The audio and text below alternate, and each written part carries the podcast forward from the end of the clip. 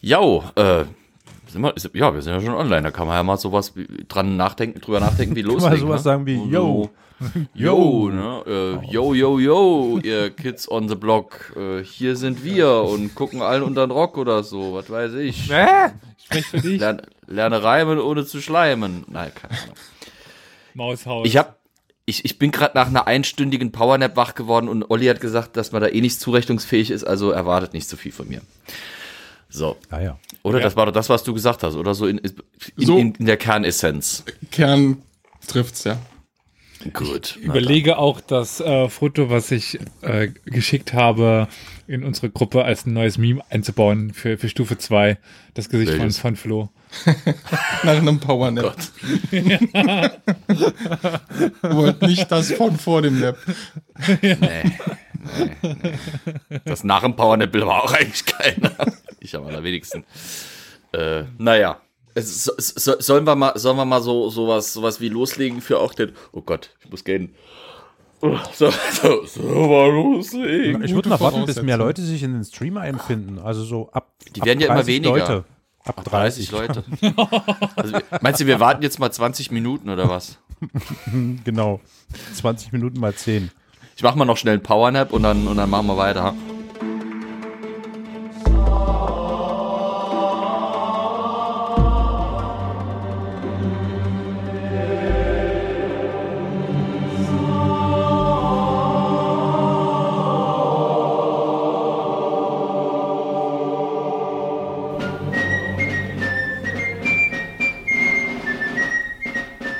Würde ich mal sagen, herzlich willkommen hier bei unserem wohlausgeschlafenen äh, Podcast, einer neuen Folge von Historia äh, Power Nappy Versalis. Scheiße, habe ich das Wort gerade in einem Stück ausgesprochen bekommen? Ja. Krass. Dreimal hintereinander jetzt. Nee, auf keinen Fall. Das kriege ich kein zweites Mal gerade raus. ähm, ja, während Peradan extra noch ein paar Scheinaccounts für uns anlegt, um unsere Zuhörerzahlen zu polstern, womit wir uns quasi auch äh, auf höchstem Niveau äh, politischer Sozialnetzwerkdienste äh, Netzwerkdienste befinden, äh, würde ich sagen, legen wir langsam aber sicher los. Ich äh, bin ja heute äh, dran, damit mal wieder eine der Vorlesungen, die ich für die Gasthörer zu hal- halten habe, irgendwie Ah. zu verwursteln. Betonung liegt auf langsam. Richtig, sehr langsam. Und, und ich würde sagen, wir gehen mal ganz langsam dazu über, mal zu gucken, wer alles überhaupt da ist. Ihr habt ja schon ein paar Stimmen im Hintergrund gehört. Und es sind die Stimmen, die ihr öfters in eurem Kopf hört, wenn ihr unseren Podcast anhabt. Da wäre zum, äh, zum einen unser Nüssekauender aus Ostdeutschland stammender, ganz unangenehmer Karol. Schlepphodenträger. Schlepphoden tragende, unangenehme Karol. ja, moin, servus, moin. Dann unseren Blechbämbel schlürfenden Kölner aus, äh, ja, aus Köln, glaube ich. Was macht Sinn? Ja, super. Prost. Fängt schon gut an. Der Olli. Servus. Und der Elias, der, äh, wie ich vermutet hatte, dem Kaiser doch nicht den Kopf gequetscht hat, sondern ihn einfach nur wunderbar wieder zu einem Overlay gebastelt hat, hier in Saarbrücken. Hallo Elias. Hi, und da wir gerade die Sprache davon hatten, was du in 20 Minuten hinbekommst, du Ja. bekommst sicherlich nicht in 20 Minuten hin, äh, zu, einer Schlacht zu kommen im Thema. Das ist richtig. Job die Watte quillt. Das, äh, ja, das äh, wird wahrscheinlich mal wieder nicht funktionieren. Ich habe mir aber von meinen Gasthörern sagen lassen, dass äh, sie fast geschlossen wieder nächstes Semester sich das wieder antun wollen. Florian labert eine Stunde über alles Mögliche, was zu der Schlacht geführt hat, dann fünf Minuten über die Schlacht und dann nochmal 20 Minuten über nachgeplempelt von der Schlacht und dann irgendwann gehen wir alle nach Hause. Ähm, also irgendwie scheint es doch zwei, drei Leute zu geben da draußen, die irgendwie das auch so mögen. Was soll, was weiß ich. Ja, die eigentliche Schlacht ist dann ja uninteressant. Da hauen sie so ein paar Mannequins auf den Kopf und äh, Ja. ja, aber wieso Also Schlachten sind eh immer dasselbe. Immer dasselbe, weißt du, zwei, zwei Seiten treffen sich und, und, und schlagen sich die Schädel ein, dann gehen sie wieder und fertig. Im Endeffekt ja. Also, heute mal wieder, Flo labert über irgendwas mit Schlachten. Aber die Zuschauerinnen und Zuschauer unserer Streams, die ja äh, zu Hauf hier reingeströmt sind heute Abend mal wieder, sehen schon ein bisschen was. Jetzt machen wir wieder das alte Spiel. Äh, die Mitpodcaster müssen erkennen, in welche Richtung gehen wir denn heute überhaupt. Guckt euch mal an. Der Elias hat mir wieder wunderbarerweise aus dem ganzen Krempel, den ich ihm vor die Füße geklatscht habe, was gebastelt. Wo könnten wir denn heute unterwegs sein? Nigeria. Bitte? Bosnien-Herzegowina. Ja, nah dran. Doch, doch, ja, doch. Weit Eindeutig. im Osten. Also fast Sachsen. Ich glaube, Peradan ist da ziemlich nah dran. Ja. Oh, Karl und dir, weißt du was? Es wird heute einen Moment geben, da wird Elias sich sowas von Ast freuen und ich werde mich so ärgern, aber du wirst recht behalten an einem Punkt. Ja, ich werde an einem Punkt, wenn ich es nicht vergesse, komplett äh, über Steppenreiter sogar reden müssen. Ja, Ich doch. glaube, ich brauche noch ein bisschen Nachschub. Ja, ich auch. Also ich nipp hier nebenher an meinem Rotwein. Passenderweise heißt der Auszeit. Pff, warum habe ich jetzt eine Fliege, die hier rumfliegt? Diese Fliege Äh. kommt immer wieder, oder? Jeden? Ich glaube, ist diese Stargast, Fliege da. oder? Du, die ist ein treuer, die ist ein treuer Podcast-Zuhörer. Ja, Absolut. Vielleicht hören wir sie Special einfach Guest. Wohnt die vielleicht in deiner Mütze? Nee, da wohnen nur Motten und, und irgendwie, äh, keine Ahnung. aber Motten äh, und Milben. Flo, ist meine um. Fra- Um deine Ja. Frage tatsächlich zu beantworten, Ja. weil was wir hier sehen, ist ja ja ein Bild, was wohl gemalt worden ist, kein Foto, kein äh, Foto, dann zwei äh, Menschen, die wir sehen und was es uns ganz einfach macht, da ist so eine Fahne auch zu sehen, eine Yes. rot-weiße Fahne, die ich Die noch sehe ich gerade. Ich wollte gerade sagen, die hast du reingebastelt. ja habe ich noch reingebastelt, weil ich da noch links irgendwas brauchte. Du raffinierter Schuft, du. Ja, ja. Und diese rot-weiße Fahne sagt mir auch das Land definitiv, um, was es geht. Äh, das ist die japanische Kriegsfahne. Polen. Ach so. Ich wollte gerade sagen, rot-weiße Pfand, Polen, Indonesien. Indonesien, Monaco. Ja, ja, Monaco, oh Gott. Ja, ja, die haben alle dieselbe Fahne. Nur Äh, Pommes manchmal rot-weiß. Schwyz. Schweiz, ja, die Schweiz auf Ecstasy, glaube ich, in dem Falle dann. Ja. Jede Menge Strahlen, jede Menge Balken. Da grüßt sie miteinander.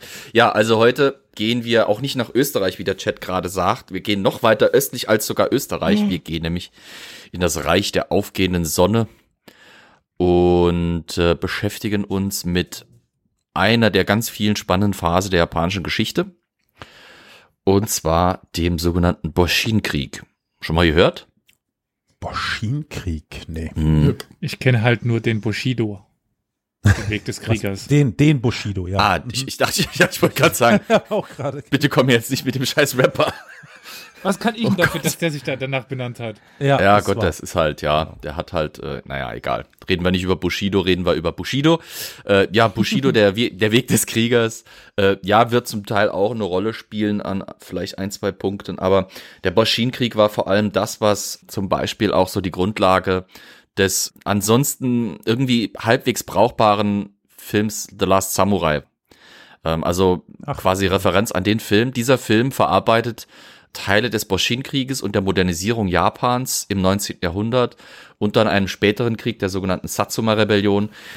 Wir bleiben jetzt heute bei dem ersten Teil. Ich werde aber an ein, zwei Stellen daran ähm, da vielleicht auch nochmal versuchen, ein bisschen, um, um Leuten, die den Film vielleicht kennen, so eine Brücke zu bauen, äh, dahin zu verweisen, weil wir werden dem einen oder anderen Charakter begegnen, der in The Last Samurai tatsächlich auch Adaption gefunden hat. Äh, Pera dann schreibt übrigens gerade, er hat den Film letzte Woche noch gesehen. Ja, das äh, ist irgendwie lustig, weil letzte Woche ist er, glaube ich, auch wieder groß irgendwie hochgeladen worden auf Netflix sogar. Äh, oder auf Amazon auf jeden Fall, ähm, glaube ich, haben den einige jetzt gesehen. Das ist, passt also ganz gut. Weil auch Victoria ihn gesehen hat, deswegen sagte Carol Richtig. auch gerade, ach, äh, weil, ja. Ja. Ja. Mhm. Aber Frage nochmal, Verständnisfrage, Ja. was war denn mit, war das mit Tom Cruise? Nee, Ja. äh, Das ist der mit Tom Ja? Cruise, ja, äh, quasi, äh, der mit den Wölfen tanzt, äh, aber der mit dem Wolf tanzt, aber nur auf Japanisch quasi. ah genau, ich Äh. hatte jetzt an den 13 Krieger gedacht, deswegen war ich gerade ein bisschen, ja, mhm, okay. 13. Krieger war Antonio Banderas. Ja, ja, das, ja, nee, klar. Und nicht Mhm, Japan. Nee, Das stimmt, das stimmt, ja. das war nicht im Osten, das war im Norden. Das war Und quasi Osten. äh, Nord, Norden und Osten. Das war die Umsetzung vom, äh, sagen wir Ibn es doch, Fadlan. äh, Ibn Fadlan und von Und der Beowulf. Beowulf-Saga. Ja. Mhm. Naja, aber heute, wie gesagt, Osten, Boshin-Krieg. Ähm, fangen wir mal damit an. Von welchem Autor? So eine kleine Einführung. Was? Von welchem Was? Autor? Was jetzt? Der 13. Krieger. Darüber haben wir schon mal gesprochen, verdammt. Ach, Menno, Déjà-vu. Wer Alzheimer, hat das das- ist ein, das eigentlich, ich liebe den Film. Wer hat denn da mal geschrieben? Oh, Der verdammte Michael. Hacke. Ja, Michael der Crichton. Crichton, genau. Crichton, ja. Crichton. Crichton. Der einer der wohl interessantesten äh, Autoren des 20. Jahrhunderts ist, den kaum irgendwie jemand zu kennen scheint, obwohl aus seiner Feder Jurassic Park Ja, das ist kam. genau Hä? das, worüber wir ge- gesprochen haben damals. Ja. Ja, genau. Also lass wird mir mal gerade nochmal sympathischer. Ja, geil, ne? selbst Timeline, dieser, dieser, einer der schlechtesten historischen Filme jetzt aller Zeiten. Oh, Film ja. war Basiert auf Buch. das Buch ist Haben wir alles schon Ist besprochen? okay. Hört, hört die Folge okay. nach über äh, die Geschichtsfilme. Ja. Da sprechen wir drüber. Weißt du, jetzt sind Olli und ich mal am Weiben und da müsst ihr gleich wieder reinkrätschen. Echt, ey. Schlimm. Du bist halt Aber 25 Olli, Minuten noch nicht you. fertig. Ich weiß. Ist ja gut. Ich gebe ja Gas. Okay.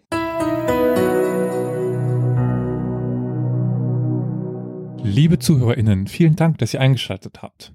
Wenn ihr nach einer Möglichkeit sucht, diesen Podcast zu unterstützen, uns zu unterstützen, dann findet ihr in den Show Notes eine IBAN, auf die ihr uns einmal im Jahr, monatlich, einmal überhaupt eine kleine Summe Geld überweisen könnt, damit wir das machen, was wir momentan machen, diesen Podcast nämlich.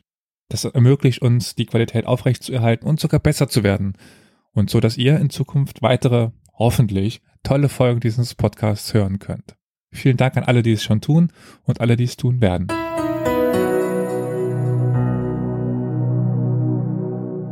Also, fangen wir mal an damit, was war Japan überhaupt am Anfang des 19. Jahrhunderts?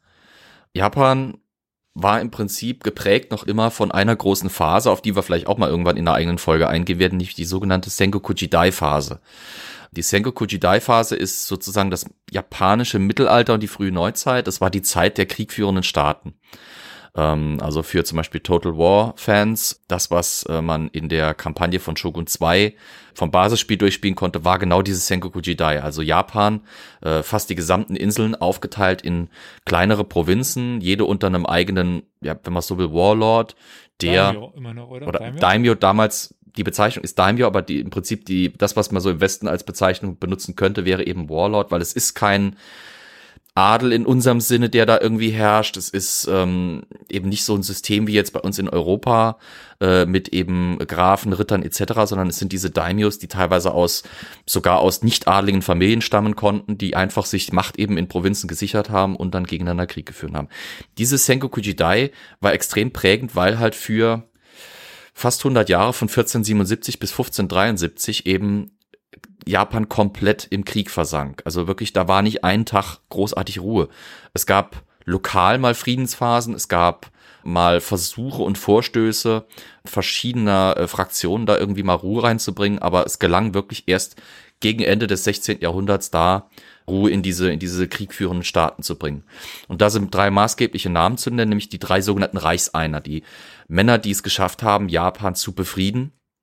Das war zum einen Oda Nobunaga, der eben um 1582 starb und es geschafft hatte, eine solch große Hegemonialmacht aufzubauen, dass er das erste Mal eben eine groß genug eine Zentralmacht aufbauen konnte, die halt eben sagen konnte, so jetzt, jetzt ist mal langsam Ruhe, dass dann eben die Staaten nicht mehr ganz so machen konnten, was sie wollten.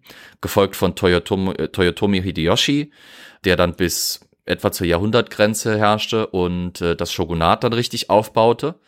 Der Shogun war ein militärischer Befehlshaber im Prinzip, der militärische Oberbefehlshaber quasi im Auftrag des Kaisers über Japan. Zum Kaiser kommen wir gleich noch. Und der letzte Der- der, großen Reichs... Ja, Der wie heißt, also wie heißt der Kaiser auf, auf Japanisch? Tenno. Oder man kann ihn auch noch anders nennen. Also er kann, man kann ihn auch als Mikado bezeichnen. Das ist nicht nur so ein Knusperstäbchen und eine, ein Spiel, sondern es ist tatsächlich auch der Name des Kaisers. Der letzte der, der Shogune, äh, die quasi zur Reichseinung beitrugen, war, äh, ist wahrscheinlich sogar noch hier im Westen der bekannteste der drei. Das ist Tokugawa Ieyasu, der begründete nicht nur das Shogunat im, im klassischen Sinne, sondern er war auch äh, der Begründer der, oder ja nicht der Begründer, er war der erste Shogun aus der Tokugawa-Dynastie, der es schaffte, eben seine Dynastie so dermaßen fest in, in den Posten des Shogunats äh, zu, zu verankern, dass quasi ab dem äh, frühen 17. Jahrhundert bis dann eben zur Jahrhundertwende bis Mitte des 19. bis eigentlich fast ans 20. Jahrhundert heran alle Shogune aus seiner Dynastie eben standen. Parallel zu dem Shogun, der sich eben aus diesem, diesem Sengoku Jidai entwickelte, gab es schon seit Urzeiten im wahrsten Sinne des Wortes diese Position des japanischen Kaisers, also des Aha. Tenno. Schande über mein, mein Haupt. Es gab in irgendeinem Quiz doch die, die Frage, was die älteste, oder war das Quiz oder? Ja, die älteste noch existierende Erbmonarchie der Welt ist das japanische Kaisertum. Denn das geht im Prinzip auf seinen Grenzen auf den mythischen ersten Tenno, Jimmu Tenno zurück, der zwischen 711 und 585 vor Christus gelebt haben soll und auch dann dort geherrscht haben soll. Ich sage deswegen mythisch, weil da verschwimmt es noch so ein bisschen zwischen ähm, tatsächlicher Geschichtsschreibung und Geschichtenschreibung. Äh, er ist also eben angeblich auch der Sohn äh, der Göttin Amaterasu, äh, die ja auch mit als als Schöpferin Japans äh, in der in der japanischen Mythologie steht. Ich gehe jetzt gar nicht erst auf die japanische Mythologie ein, das ist ein eigenes wollte kurz Netzwerk fragen, von Göttern. Ob das jetzt der Rekord ist, dass du jetzt quasi 1900, äh, so 5, 2500 Jahre zurückgehst, um, ein, Ja. um eine Schlacht zu erklären. Ich weiß, ja, das ist sozusagen eine Art Rekord. Darf Ähm, ich mal ganz kurz noch einen Einschub? Äh, nur eine Ja. Verständnisfrage, weil ich habe das Gefühl, ich habe das wahrscheinlich jahrelang, naja, aber gut, man lernt da nie aus und ich habe ja eh keine Ahnung. Eine banale Frage stellen.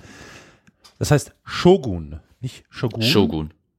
Okay. Also, man kann es auf beide Arten und Weisen aussprechen. Ich meine, die japanische hat die Betonung auf dem oh, O. okay. Okay, alles klar. Dann wäre es der Shogun. Ähm, aber ja, ich, ich sag direkt dazu, also ich werde versuchen, so gut wie es geht, das, was ich an Japanischem heute benutze, wieder gut auszusprechen, aber ich werde es wahrscheinlich auch furchtbar westlich Gajin-mäßig äh, vergewaltigen. Ich habe halt leider Gottes nicht so das Talent dafür. Lässt aber sei es drum. Ähm, Da können wir ja aber auch wieder, wie damals, äh, auf die äh, Dokumentation bei Amazon verweisen mit äh, James May in Japan. Ja. Flori Sumimasen. Quasi als pauschale Entschuldigung. Ähm, also, wie schon gesagt, dieses, dieses Kaisertum, das japanische, geht auf, wie Elias so clever ausgerechnet hat, zweieinhalbtausend Jahre zurück. Mindestens. Das Interessante daran ist, dass es nicht nur so eine extrem große Kontinuität ist, sondern dass diese Figur des Tenno durch auch diese lange Zeit, in der sie eben in Japan herrscht und existiert, eine ganz, ganz herausragende Position in der japanischen Gesellschaft eingenommen hat. Etwas wirklich mystifiziertes und religiös auch verklärtes. Der Tenno ist nicht einfach nur der Kaiser, so wie bei uns jetzt irgendwie der Willi der Zweite oder sowas. Der Tenno ist eine der Welt entrückte Figur. Er ist ein gottgleiches Wesen. Er stammt von den Göttern ab. Aber das ändert sich ja auch je nachdem in, in den Lauf der, der Jahre. Also Richtig. ich meine, wenn du hast den Shogun jetzt schon angesprochen und Ja. dann das, Ash- äh, das, Ashi, das Ashikaga-Shogunat, was ja schon ein bisschen älter ist Mhm. als- das Tokugawa-Shogunat.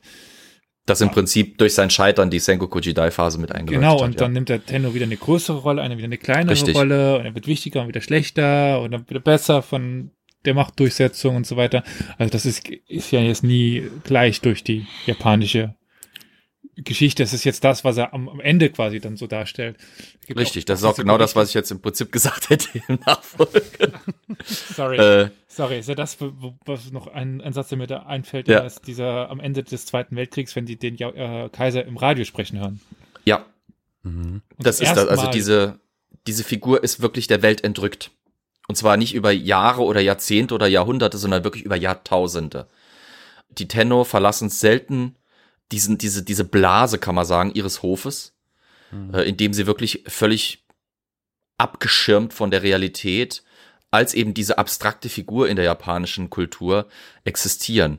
Wie Elias gesagt hat, das wechselt auch mal natürlich. Ähm, also im Prinzip die, dass die, dass das, das Amt des Shoguns wird immer mächtiger, je schwächer der Kaiser auch wird. Je mehr sich eben in Japan auch diese äh, autokratisch-militaristischen und, und, und eben kleinstaaterischen äh, Strukturen ergeben, desto weiter rückt der Tenno im Prinzip aus dem Fokus raus, weil er auch irgendwann aus dieser entrückten Figur so abstrakt wird, dass er keinen direkten Machtfaktor mehr für die, für die tatsächliche Alltagspolitik Japans darstellt. Und dann so weit in den Hintergrund rückt. Er schwebt also wirklich so ein bisschen wie der Geist Gottes über dem Wasser, aber er ist nicht präsent in dem Sinne. Er ist, er ist da. Die Leute haben ihn irgendwie schon im Hinterkopf. Aber weil er eben so eine mystische Figur ist, ist er halt eben auch eine ganz schwierige Kiste, eine ganz ungreifbare Kiste auch über lange Zeit ähm, der japanischen Geschichte. Das ändert sich Stück für Stück mal. Mal versuchen die Kaiser sich mehr Macht zu sichern, dann werden sie wieder zurückgedrängt. Mal versuchen, werden sie politisch instrumentalisiert oder halt eben auch religiös instrumentalisiert. Das Spannende ist, dass trotz aller Umbrüche in Japan sie trotzdem es schaffen, eben zu bleiben, wo sie sind. Sie bleiben an, sie bleiben als Institution existent. Es rüttelt keiner so ernsthaft am Kaisertum und so nachhaltig, dass es zum Beispiel irgendwie verschwindet oder bricht oder sowas.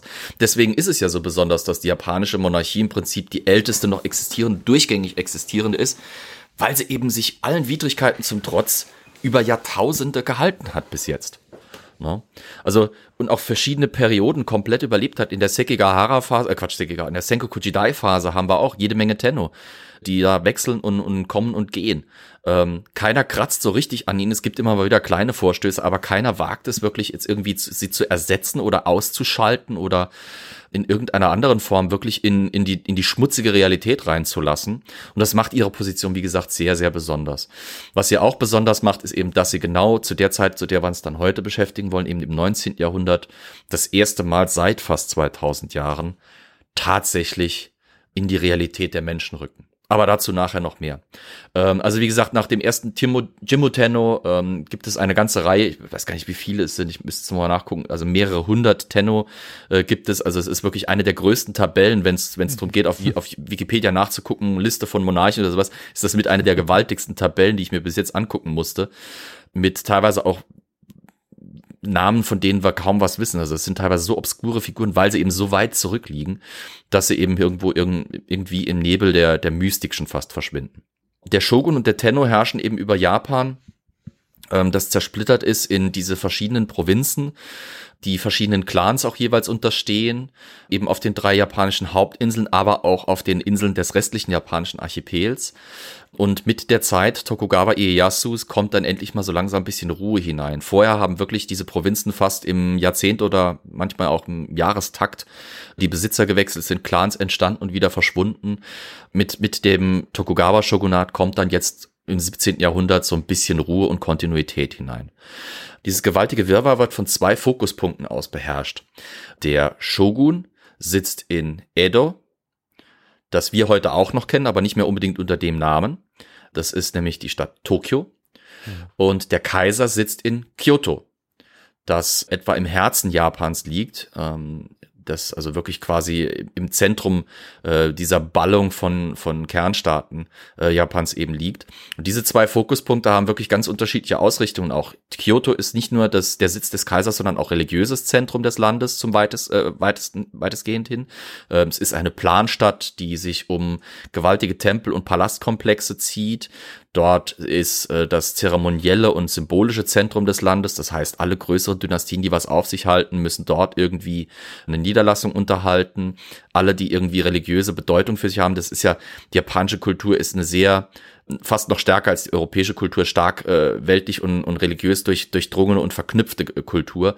Das heißt, äh, eine, eine alte Shogun oder, oder alte, eine alte Adelsfamilie kann eben nicht nur weltliche Funktionen haben, sondern auch wirklich landesübergreifende religiöse Funktionen haben. Die müssen dann eben auch in Kyoto ihre Niederlassungen haben. Und Edo, die Stadt, in der eben der Shogun sitzt, das ist so die weltlichere organisierte und orientierte Stadt. Auch es ist eine, auch eine gewachsenere Stadt im Gegensatz zu Kyoto mit dem Zentrum eben der Burg des Shogun. Ich habe mich ein bisschen dran erinnert gefühlt, als ich mich mit der Sache beschäftigt habe, ähm, was Ludwig XIV. in Frankreich abgezogen hat, hat quasi auch das Tokugawa-Shogunat versucht durchzuziehen. Ähm, auch zum Teil, um die verschiedenen Daimyo-Dynastien und die verschiedenen Clans bisschen unter Kontrolle zu halten und auch ein bisschen den Deckel auf ihren Finanzen zu halten, haben die Shogune es äh, so eingerichtet sozusagen oder haben, haben eine Entwicklung angestrebt, dass eben alle großen Dynastien, alle großen Clans auch eine Niederlassung in Edo haben müssen, wo sie ihre weltliche Hofhaltung haben müssen. Wenn sie politisch irgendwie im Land mitwirken wollen, wenn sie politisch irgendwie in Japan was darstellen wollen, müssen sie in Edo eine Niederlassung unterhalten. Kostet natürlich Geld, schöpft quasi also ein bisschen Wohlhabend, äh, also Wohlstand auch bei den Clans ab und nimmt ihnen auch so ein bisschen die Finanzen, die sie vielleicht sonst für Kriegführung benutzen könnten und bindet sie halt enger an den Hof des Shoguns. Also diese zwei Fokuspunkte Kyoto und Edo äh, beherrschen auch noch im 19. Jahrhundert ähm, Japan. Dann mal kurz zur japanischen Gesellschaft. Also ich weiß nicht, wie es euch geht. Ich erinnere mich noch, dass ich in der Schule diese unsägliche ähm, Ständepyramide lernen musste noch, die ja inzwischen als völlig veraltet gilt für die europäische Gesellschaft. An der Spitze steht also ein Kaiser oder der Papst und darunter dann äh, Klerus und Adel und danach dann Bürgertum und Ritterschaft und so ein Zeug, alles Mögliche. Für Japan gibt's das auch und für Japan muss man sagen, ist es auch tatsächlich eine brauchbarere Figur, diese Pyramide ähm, weil die japanische Gesellschaft zu vielen in vielen Bereichen und für lange Zeit äh, wesentlich strikter und undurchlässiger war, als es die europäische äh, eben war, während man in Europa schon erste soziale, sagen wir mal, Flexibilität und Durchlässigkeit im, sagen wir mal, im Hochmittelalter und Spätmittelalter entdeckt, ist eben in Japan diese recht starre, hochdurchzeremonialisierte und formalisierte äh, Gesellschaftsform wesentlich länger und strikter äh, durchgesetzt eben wie, wie eben bei uns. An der Spitze des Staates steht als Galionsfigur eben der Kaiser. Wie gesagt, der Geist Gottes quasi, der über allen Wassern schwebt. Und direkt unter ihm sein, sein Hofadel, vor allem mit zeremoniellen und symbolischen Ämtern und eben mit Prestige behaftet, aber mit wenig tatsächlicher Alltagsmacht. Die liegt eben beim Shogun, der quasi ständetechnisch direkt unter der, dem Hofadel steht und die tatsächliche Alltagspolitik Japans beherrscht. Unter dem Shogun stehen eben die, äh, die Gruppen der Daimyo, die verschiedenen Warlords, die einzelnen Provinzherrscher, die sich aus den Reihen äh, der Samurai auch zum Teil rekrutieren, die quasi als Schicht direkt unter den Daimyo stehen. Die Samurai sind ja mit das, was auch unser Bild von Japan bestimmt, eben diese Kriegerkaste, diese mystifizierten Krieger mit ihren, mit ihrem Bushido zum Beispiel, mit ihrem, nicht mit ihrem Rapper, sondern mit ihrem Weg des Kriegers, mit ihren Katana und mit ihren interessant aussehenden Rüstungen und mit ihren ganzen äh, Vorstellungen von Ehre und, und Würde und von Selbstaufopferung und allem drum und dran. Im Prinzip quasi noch eine Art Überhöhung dessen, was wir als europäische Ritter manchmal so im Klischee verstehen würden. Die Samurai sind eben die japanische Kriegerkaste, die im weitesten Sinne als der japanische Ritterstand verstanden werden kann. Aber alles mit Vorsicht zu genießen, ist nur so ein Approximationswert. Ähm, die mit extrem vielen Rechten ausgestattet sind, gerade eben dadurch, dass Japan für so lange Zeit in der, in der Sengoku Jidai im Krieg eben stand und, und die Gesellschaft eben von Krieg beherrscht war. Natürlich sind dann die, die den Krieg führen und die den Krieg beherrschen, auch die, die das Land beherrschen. Ähm, also die, die Bedeutung der Samurai entwickelt sich vor allem eben wegen dieser, während dieser Sengoku Jidai Phase heraus. Ähm, unter den Sam, ja? Wie heißt der Samurai ohne Herr? Das ist ein Ronin. Einfach, weil das sind so paar äh, Begriffe. Mhm. Ja, ja. Also ein Samurai ist normalerweise ein, ein wirklich im Dienste einer anderen Person, zum Beispiel eines Daimyo stehender Krieger, der äh, vielleicht mit seinem ganzen Clan auch im Dienste eines, eines Herren eben steht. Ähm, wenn eben so ein Samurai keinen Herr mehr hat, hat er trotzdem noch seinen Stand, hat immer noch seinen äh, sozialen Stand eben. Das ist das, was man dann so vielleicht bei George R. R. Martin als Heckenritter bezeichnen würde, so ein bisschen so ein Ritter ohne Herr. Und das sind dann die Ronin. Die natürlich mit dem Ende der Sengoku Jidai-Phase immer mehr zunehmen, denn mit dem, mit dem Abbrechen eben dieser langen Kriegsphase, mit dem Eintreten einer langen Friedensphase, braucht man eigentlich nicht mehr so viel Samurai. Aber dazu komme ich gleich noch mehr. Was ich an der Stelle noch erwähnen möchte, ist, dass sich die Bedeutung der verschiedenen Stände in der japanischen Gesellschaft dieser Zeit bis ins 19. Jahrhundert vor allem an dem Faktor orientierte, ob sie etwas taten oder herstellten, was für die Gesellschaft essentiell und entscheidend war. Deswegen vielleicht überraschend für uns, weil wir in Europa eine andere Struktur kennen, kommt nach diesem äh, dieser Abfolge von Kaiser, Hochadel, äh, Landesherren und Kriegerkaste sofort die Kaste der Bauern als nächst, nächste in der Reihe. Äh, also anders als in Europa, wo die Bauern immer so ein bisschen als Bodensatz der Gesellschaft verkauft werden oder verstanden werden, gelten sie in Japan als ein wichtiger Stand, als der wichtigste, in Anführungsstrichen einfache Bevölkerungsstand, aufgrund der simplen Tatsache, dass die japanische Philosophie anerkennt, dass ohne die Bauern und ihre Arbeit und ihre Versorgungsgüter, die sie herstellen, der gesamte Rest der Gesellschaft niemals funktionieren könnte. Also sie stellen etwas her, von dem die gesamte Gesellschaft profitiert. Daher äh, haben sie auch eine gewisse Bedeutung. Erst unter den Bauern kommen die Händler und Handwerker, äh, kommen erst die Handwerker, Entschuldigung, die Handwerker die ja selber nicht wirklich erstmal was produzieren, sondern aus anders, äh, aus von anderen produzierten Gegenständen Neues herstellen. Und an der untersten Stufe der japanischen Gesellschaft stehen die Händler. Weil sie nicht selber herstellen, sondern nur mit dem Hergestellten anderer Leute handeln, damit quasi aus dem philosophischen Verständnis selber ja nichts zur Gesellschaft beitragen äh, und der, dessen, deren Wohlergehen und deswegen in Japan eben der Bodensatz der Gesellschaft waren. Kommen da steht noch die Banker, wie gesagt, also oder? ja so in der Art. Also das alles, was mit Geld und so weiter zu tun hat, fällt da auch mit drunter und steht an unterster Stufe dieser Gesellschaft. Ne? Bauern zum Beispiel durften noch über einige Zeit hinweg äh, bis zur Herrschaft von Toyotomi Hideyoshi sogar Schwerter tragen, als Zeichen, dass sie ein angesehener Stand sind. bis das dann auch abgeschafft wird. Äh, Handwerker und Händler auf keinen Fall wenn ein Handwerker äh, ein Schwert noch trägt, vielleicht, wenn er zum Beispiel Schwertschmied oder sowas ist, kann er vielleicht auch durch seine religiöse Bedeutung ein bisschen aus dieser, aus dieser Gesellschaftspyramide rausfallen. Oder wenn er Rüstungsschmied ist oder sowas. Aber wenn ein Händler so ein Schwert sich anmaßen würde zu tragen und wird dabei von der Obrigkeit erwischt, das ist nicht gesund für den. Naja, die japanische Gesellschaft nach der Senko Dai Phase kommt halt eben in diese stabile Funktion. Es ändert sich nicht mehr so extrem viel. Mit dem Ende dieser, dieser Kriegerzeit oder dieser kriegsführenden Zeit ist halt auch so ein bisschen die Flexibilität ähm, der Gesellschaft vorbei. Das, das Ganze verhärtet sich, weil halt eben diese Turbulenzen des Krieges wegbrechen.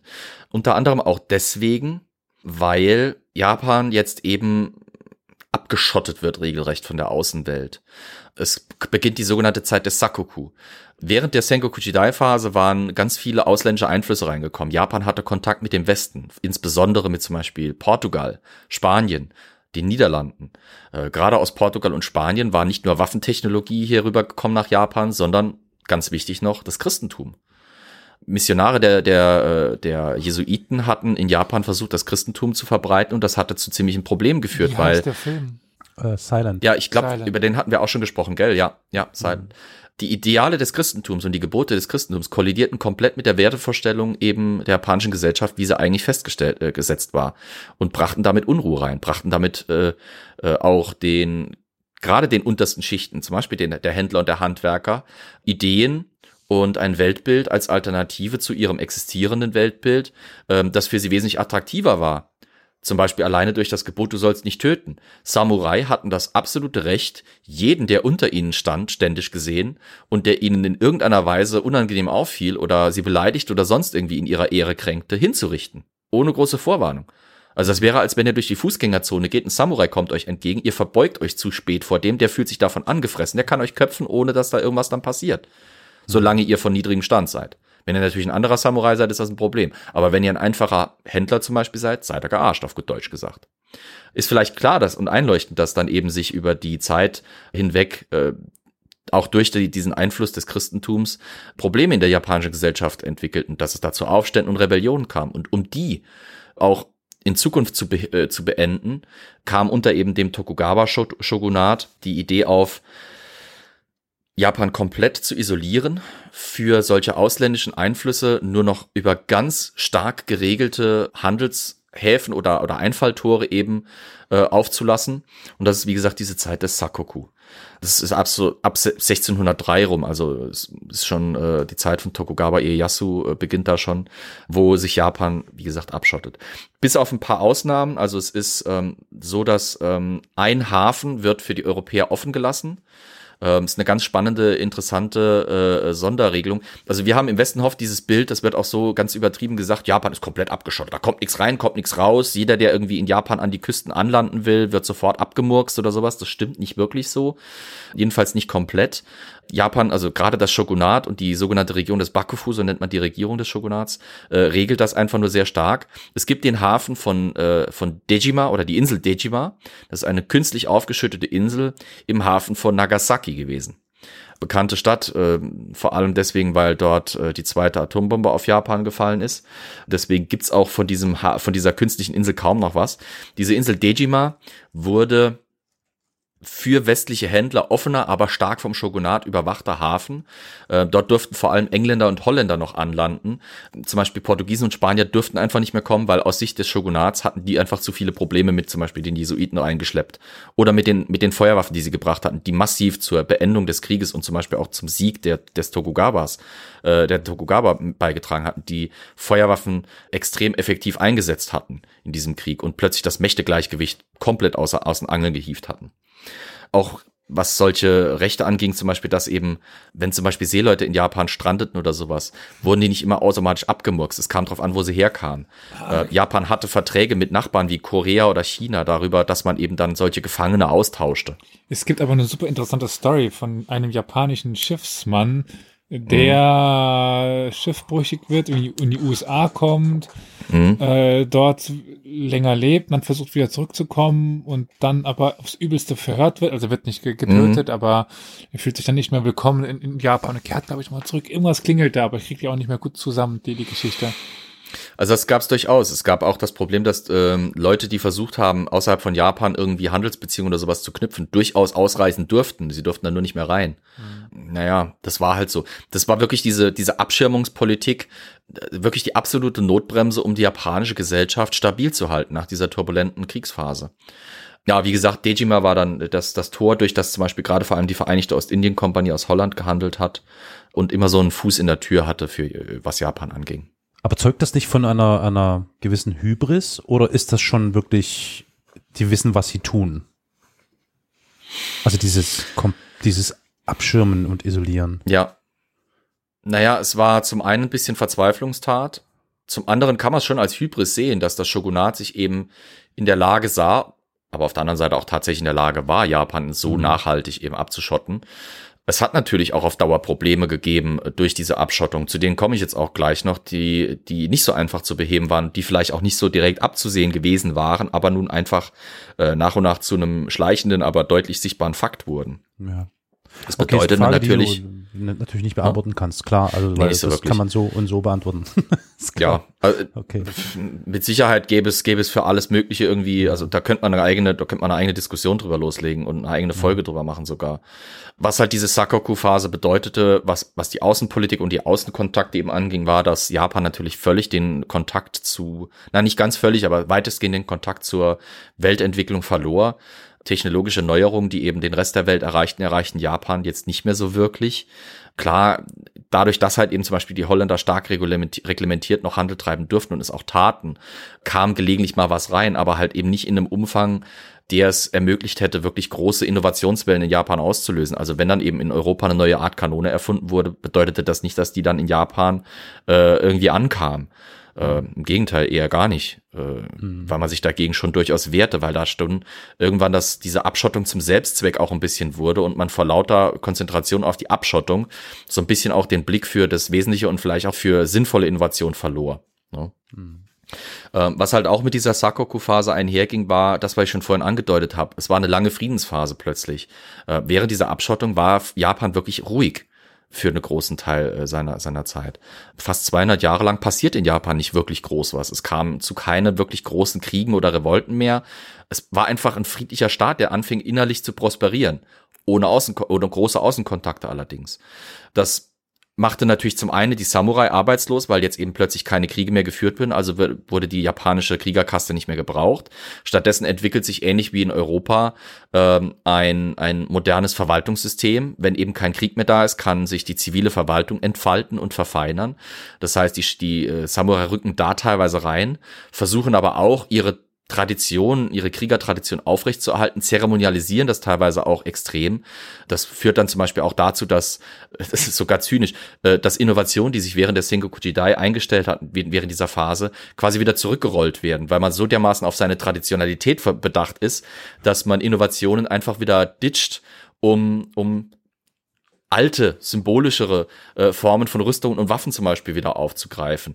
Es entstehen Waffen in der sogenannten Nach-Sekigahara-Zeit. Sekigahara war halt die Schlacht, in der die Tokugawa ihre Macht endgültig etablierten und äh, quasi nach der sie dann äh, ihr, ihr Shogunat etablieren konnten. Nach Sekigahara entwickeln sich Rüstungen, die extrem unpraktisch und für die Kriegführung fast ungeeignet sind, aber zeremoniell unheimlich was fürs Auge sind.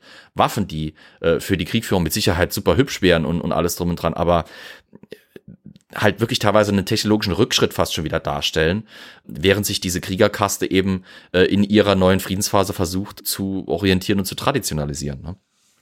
Was ein anderer Effekt war, war, dass in dieser Sakoku-Phase etwas entsteht, das sich auf Deutsch relativ schlecht übersetzen lässt. Das, äh, das Einzige, was ich als halbwegs sinnvolle Übersetzung fand, war flüchtige Gesellschaft. Das ist die sogenannte Ukiyo. Dadurch, dass eben Frieden herrscht, äh, kann intern in Japan die Wirtschaft aufblühen. Das führt jetzt zu dieser ganz bitteren Situation für die Samurai wiederum, dass während sie quasi arbeitslos sind und nach und nach Wohlstand auch verlieren und Bedeutung, ähm, die Händlerkaste, also die unterste Kla äh, Klasse der japanischen Gesellschaft, prosperiert. Ich weiß, mein Stuhl quietscht wieder furchtbar. Es ist schrecklich, bis ich meine Position gefunden habe, aber naja. Die Händlerkasten, äh, prosperiert. Sie profitiert von dem regulierten, aber äh, eingeschränkten, aber immer noch stattfindenden Handel. Äh, sie profitiert gerade zum Beispiel in Edo von dem enormen Aufwand, der dort eben betrieben wird, von den verschiedenen Clans dort Niederlassungen zu unterhalten und von der Nähe zum Shogunatshof. Das ist dann ähnlich wie Versailles so ein bisschen, weißt du, da sitzt der französische Königshof, dort sitzt der gesamte französische Adel zwangsläufig, dort kommt international alles hin, was mit dem, mit dem, mit dem König von Frankreich irgendwie operieren will. So ist das in Edo ähnlich. Der Shogun sitzt in seiner Burg, drumherum Dutzende Anwesen von großen Clans, die dort natürlich entsprechend ihrem Stand und ihrer Bedeutung Hofhaltung betreiben. Das braucht natürlich Güter, Waren, Material. Wo kaufen sie das? Ja, bei den Händlern. Und die werden reich, weil diesmal die Samurai quasi nur bei ihnen zivile Sachen kaufen und nicht am nächsten Morgen mit einer Armee dastehen und ihnen wieder alles abnehmen. Und diese flüchtige Gesellschaft, die da entsteht, ist im Prinzip der Sammelbegriff für diese, ich sag mal, Emanzipation der bis dahin eher abgehängten Schichten, eben der Handwerker, Händler, zum Teil auch noch der kleineren, einfachen Bauern und Stadtbevölkerung.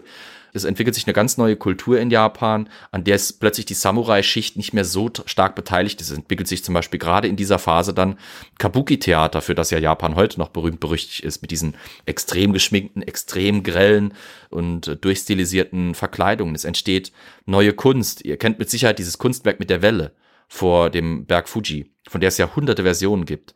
Das ist auch ein Kunstwerk, das hätte während der Sengoku Jidai-Phase wahrscheinlich ein Samurai gemalt weil die damals die Kultur und die Kunst beherrschten. Aber in dieser äh, Friedensphase des Sakoku machen das jetzt plötzlich eben die einfacheren äh, Menschen der Gesellschaft. Sind es plötzlich Kaufleute oder Leute aus Kaufmannsfamilien oder aus Händler, aus, aus Handwerkerfamilien, die jetzt eben diese kulturellen Lücken oder diese kulturellen Felder er, erobern.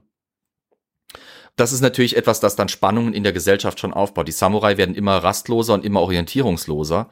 Und äh, naja, es entwickelt sich halt wirklich so ein bisschen Druck auf dem japanischen gesellschaftlichen Kessel.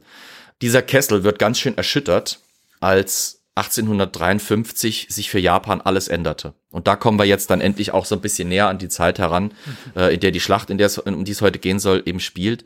Diese japanische Gesellschaft, die sich jetzt nach über 100 Jahren Krieg, jetzt 200 Jahre im Frieden befunden hatte und gesellschaftlich echt so ein bisschen hart auf Kante funktionierte, die sich von der Welt komplett entrückt und, ent und abgeschirmt hatte, wird jetzt plötzlich vom imperialistischen 19. Jahrhundert berührt. Die ähm, Amis sind schuld.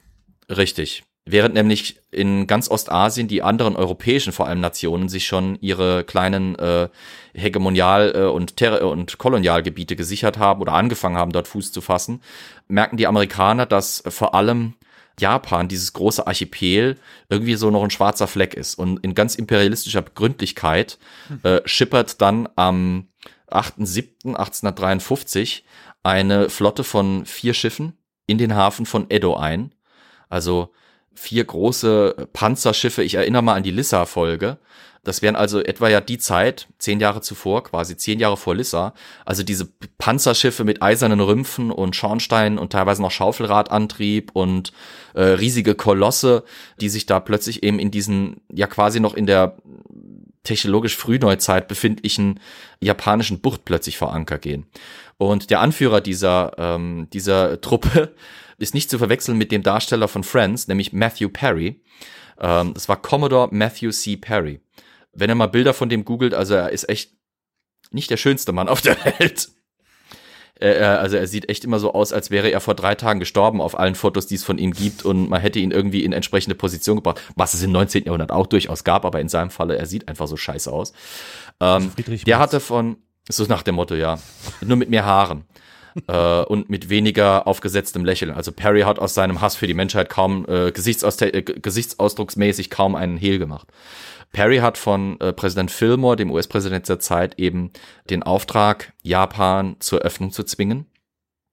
Das hat zum einen den Grund, dass die USA Japan eben als potenziellen Handelspartner möchten, als potenziellen Umschlagplatz für ihre Waren quasi den Markt dort zwangsweise öffnen wollen. Das hat aber auch den Grund, dass im 19. Jahrhundert der amerikanische Walfang enorm zugenommen hat, auch gerade im Pazifik und es immer häufiger vorgekommen war, dass eben äh, amerikanische Walfänger in Seenot geraten waren und dann eben in dieses Problem mit dem Sakoku von Japan geraten waren, dass sie dann dort festgesetzt wurden, ins Gefängnis kamen, zwei, an manchen Stellen wurden sie auch einfach massakriert und es hat noch einen strategischen Beweggrund.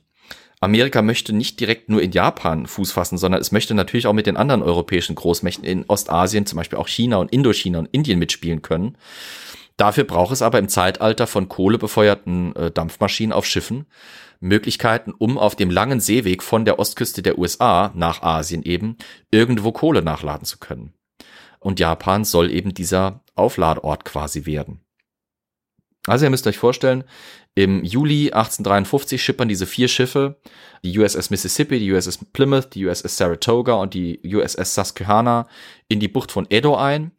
Es ist eigentlich ja vier Tage nach dem Unabhängigkeitstag der USA, aber unter dem wirklichen Scheinvorwand, diesen Tag nachfeiern zu wollen, so nach dem Motto, oh, wir haben uns mit Datum geirrt, äh, feuern die Schiffe auf die äh, in der Bucht von Edo all ihre Breitseiten ab, auf Edo drauf quasi, allerdings ohne Kugeln, Gott sei Dank.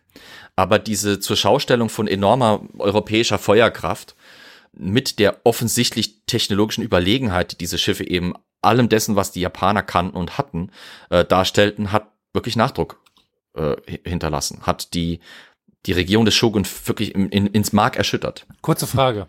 Ja. Also im Grunde haben sie einfach nur Bumm gemacht. Ja. Ah, okay.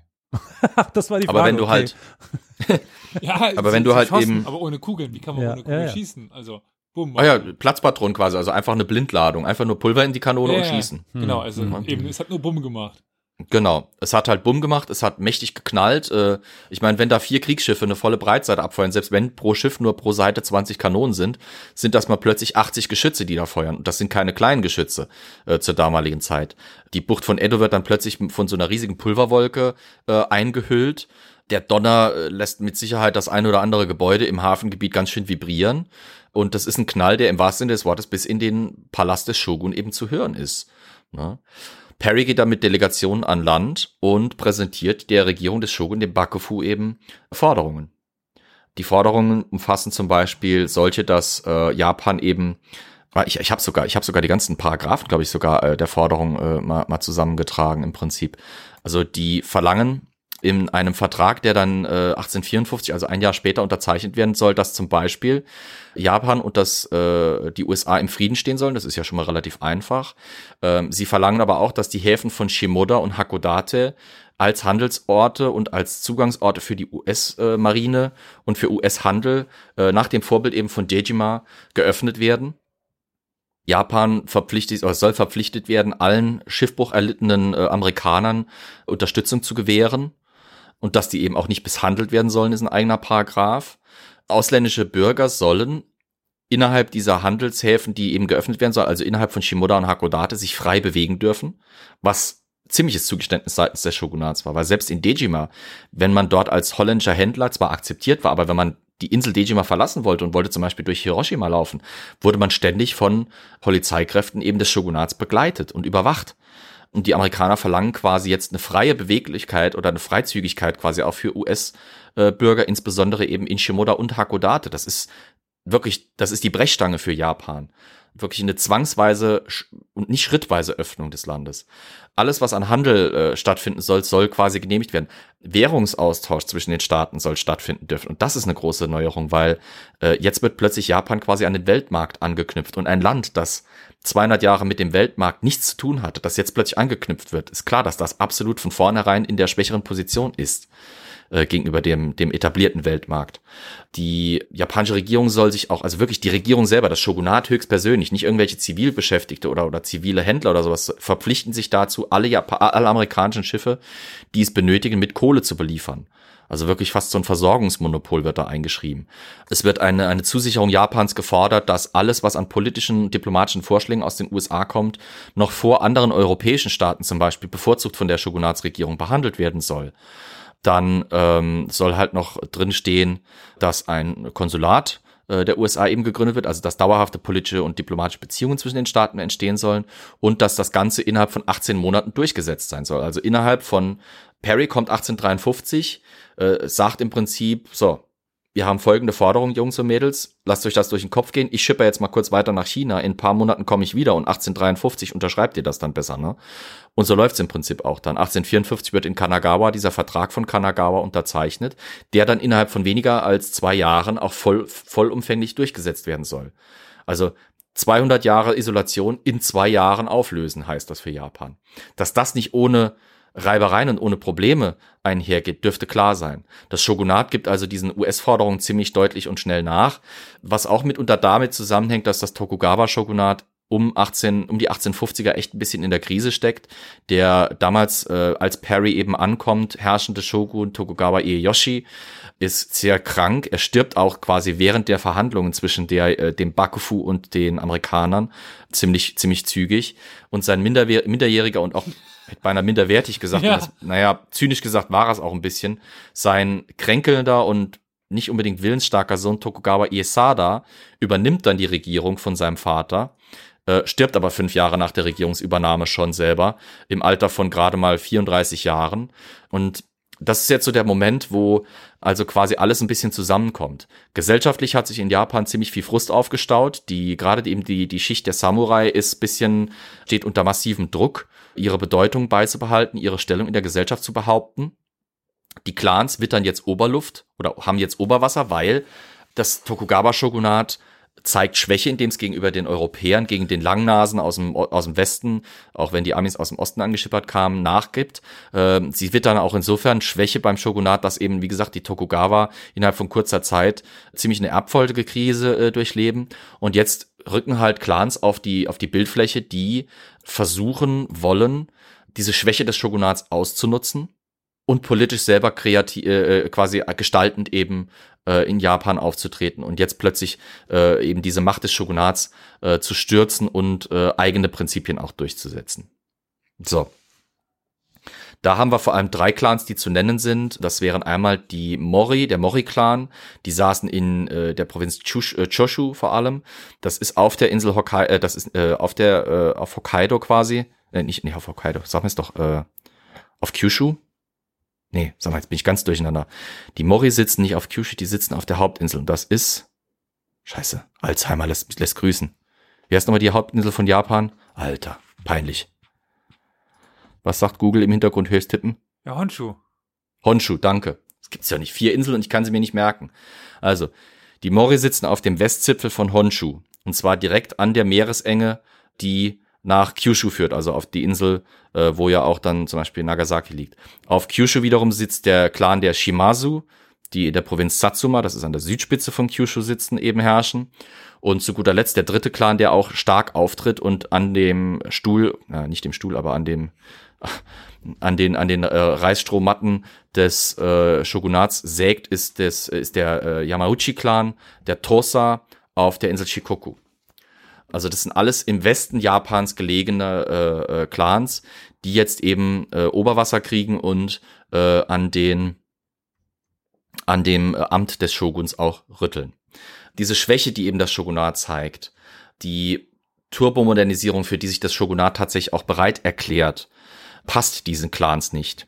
Äh, Das Shogunat beginnt zum Beispiel damit, die äh, äh, insofern die japanische Armee, die Shogunatsarmee zu modernisieren, als das jetzt eben die große Frage ist. Die zentrale Frage der Zeit ist, wie öffnet man das Land jetzt? Öffnet man das Land jetzt wirklich komplett und gibt eigentlich im Prinzip alles Japanische auf, absorbiert alles aus dem Westen jetzt reinstürmende in das Land eindringende und setzt es eben um und, und entwickelt quasi Japan zu einem Staat nach westlichem Vorbild, verleugnet quasi auch die eigene Identität und eigene Tradition dadurch. Oder übernimmt man im Prinzip nur die Waffentechnologie der Westeuropäer und der Amerikaner und guckt, dass man eben das Land so streitfähig und so wehrfähig macht, dass es dann plötzlich wiederum äh, diesen, diesen Invasio Invasoren von außen standhalten kann und dann sich quasi, sobald es diesen militärischen Stand erreicht hat, wieder zurückkehren kann zu seiner Isolationspolitik. Äh, nur dass halt diesmal dann so stark genug sind, um eben solchen zwangsweisen Öffnungsversuchen widerstehen zu können. Also an dieser Frage, wie und wie schnell und wer soll äh, entscheiden dürfen, wie sich Japan jetzt verändert und modernisiert. An der entfacht sich dann dieser Boshin-Krieg und diese lange äh, konfliktreiche Phase des 19. Jahrhunderts, aus dem dann das moderne äh, Reich Japan, das moderne Kaiserreich Japan entstehen würde. Es ist aber Denn- schon ironisch, Ja? dass im Grunde die USA sich den Feind selbst gezüchtet haben. Also So ein bisschen, ja. die zwangsweise Öffnung durch die USA wäre wahrscheinlich das, was dann im Zweiten Weltkrieg passiert ist, im, im Pazifikkrieg nie passiert. Nö, garantiert nicht. Japan wäre wahrscheinlich irgendwie auch so wie China äh, unter diesem äh, missbräuchlichen äh, Imperialismus westlicher Mächte nach und nach eingeknickt und zerbrochen. Oder, aber das, also Japan wäre so oder so geöffnet worden. Hätten es die Amis nicht gemacht, hätten es die Briten gemacht oder hätten es die Franzosen gemacht. Ich, tendenziell aber wahrscheinlich eher die Briten. Also es wäre früher oder später schon passiert. Es hätte aber massiv wahrscheinlich, äh, äh, ähm, es hätte, es hätte unter Umständen andere Folgeereignisse nach sich gezogen, aus denen sich dann eben Japan vielleicht anders entwickelt hätte, als es sich dann eben hat. Denn nach 1853, 54 wird wirklich bis 1900 quasi diese Zentralfrage Ausrichtung Japans ideologisch und traditionell und wer soll in Japan herrschen zur großen Gretchen- und Knackfrage. Naja, Ne? die, Jap äh, die Japaner, die USA sind halt echt meisterhaft darin, sich die eigene Feinde zuzüchten, Taliban Ja. und so. Also, Was halt bitter ist für, für die USA, ist, dass sie auch an diesem Öffnungsprozess, der sich dann eben in Japan entwickelte, eigentlich ziemlich schnell gar nichts mehr zu tun hatten oder nicht mehr wirklich mitwirken konnten, weil 1853 erzwingen sie die Öffnung, 1854 unterschreiben sie den Vertrag von Kanagawa. Gerade mal zehn Jahre später stehen sie selber in ihrem Bürgerkrieg und sind so dermaßen mit sich selber beschäftigt, dass jetzt im Prinzip andere europäische Mächte genau das machen, was die USA eigentlich für sich eben in Japan machen wollten, nämlich dort quasi sich erstmal als, als Top, Top Player, als Big Player aufspielen. Jetzt kommen die europäischen Mächte und rücken halt an diese Stelle, weil Amerika zu sehr mit sich selber zu tun hat. Also es ist irgendwie schon ein bisschen zynisch. Die kommen, machen groß Bumm, machen hier einen auf dicke Hose und sind dann erstmal komplett damit beschäftigt, ihre eigene, ihre eigene Terrasse zu fegen, wenn du so willst. In der Folgezeit entwickelt sich, wie gesagt, dann diese Zentralfrage raus, ähm, wie soll Japan sich dann auch in Zukunft gestalten? Es wird natürlich dann auch die Frage nach der Regierung Japans gestellt. Wie soll Japan als neuer Staat regiert werden? Ist es überhaupt in dieser Konstruktion des Shogunats überlebensfähig oder sollte es vielleicht über eine neue Staatsform nachdenken? Sollte das Shogunat vielleicht komplett abgeschafft werden? Und da kommen dann zum Beispiel gerade diese drei Clans, die Mori, die Shimazu und die Yamauchi, darauf, den Kaiser ein bisschen auch zu instrumentalisieren. Der Kaiser tritt jetzt auf die Bildfläche sozusagen als äh, Figur, also ein bisschen auch als Spielfigur anfänglich, denn es bildet sich diese Fraktion, die sogenannte Kaiserliche Reformerallianz heraus, die jetzt eben die Forderungen stellt, dieses offensichtlich schwache und nicht mehr zeitgemäße Shogunat abzulösen. Stattdessen soll eben ein Kaisertum wieder über Japan herrschen, das dann eben Japan so weit führen soll, dass es stark genug ist, um den westlichen äh, Druck eben auszuhalten, beziehungsweise dem Stand äh, sogar Widerstand zu leisten. Und dafür soll das Shogunat, wie gesagt, halt einfach weg. Drei große Figuren bilden sich daraus, die sogenannten drei großen Adligen der Reformbewegung. Das wäre einmal Saigo Takamori, ein, äh, ein Samurai aus Satsuma, Übrigens, wieder da jetzt eben der Verweis an äh, The Last Samurai. Ken Watanabe spielt doch dort diesen Katsumoto, ne? diesen letzten Samurai. Weil nicht, also ich weiß, der Film versucht zu verkaufen, aber nicht Tom Cruise ist der letzte Samurai, sondern Katsumoto, die Figur in dem Film, ist der letzte Samurai, der eben für die Tradition der Samurai und so weiter einsteht und da eben auch sogar gegen seinen Kaiser kämpft, für seine alten Ideale, obwohl er dem Kaiser treu ergeben ist. Diese Figur des Katsumoto im Film basiert auf Saigo Takamori, diesem alten Samurai, der aber fasziniert ist eben von westlichen Militärtechnologie, der die Zeichen der Zeit durchaus erkannt hat, gemerkt hat, wir brauchen moderne Technologie, der aber gleichzeitig will, dass die Samurai in einer modernen Gesellschaft eben ihren Platz behalten. Das Shogunat hat nämlich neben den ganzen Modernisierungen, die es eben dann angestrebt hat nach der Zwangsöffnung, auch in die, in die Runde quasi geworfen, eventuell eine Art republikanische Struktur im Staat aufzubauen, was natürlich auch bedeutet hätte, dass der Kaiser noch weiter ab, ins Abseits gerückt worden wäre und eine Art offene Gesellschaft eben äh, nach westlichem Vorbild zu gestalten, in der, in der die, Show, äh, die Samurai keinen Platz mehr gehabt hätten. Saigo will das natürlich nicht, so wie viele andere Samurai auch. Äh, die wollen, wie gesagt, ihre Position in der Gesellschaft behaupten. Und er geht eben dann in dieses kaiserliche Lager in der Hoffnung, dass wenn der Kaiser die Macht in Japan übernimmt, er die Samurai auch schützen würde, wenn sie ihn geschützt haben und gestützt haben. Ne? Der zweite große Reformer ist Okubo Toshimichi. Okubo Toshimichi war vor allem ein, äh, ja, wenn, wenn er soweit ein, ein Staatstheoretiker. Er ähm, stellt sich vor, dass man Japan zu einer Zweikammern Monarchie umbauen könnte, also einem, einem, einer Monarchie mit dem Kaiser an der Spitze und einem Zweikammern-Parlament, so ein bisschen nach britischem Vorbild vielleicht, als Regierung. Das Shogunat soll quasi komplett abgeschafft werden. Äh, diese Figur des Shogun soll, wenn überhaupt, also es gibt da so einen langen Streit darüber, was überhaupt die Funktion des Shoguns in, ein, in irgendeinem neuen Staatssystem sein könnte. Eine der Vorstellungen von Toshimichi und von seinem Kameraden, dem dritten im Bunde, nämlich Kido Takayoshi, war, äh, dass der Shogunat wirklich, das Shogunat wirklich nur noch auf seine militärischen Funktionen zu runter, runtergeschraubt werden soll. Also dass quasi der Shogun sowas wie eine Art Kriegsminister vielleicht im höchsten Sinne wird oder vielleicht ein militärischer Oberbefehlshaber mit symbolischer Bedeutung, aber sonst nichts mehr.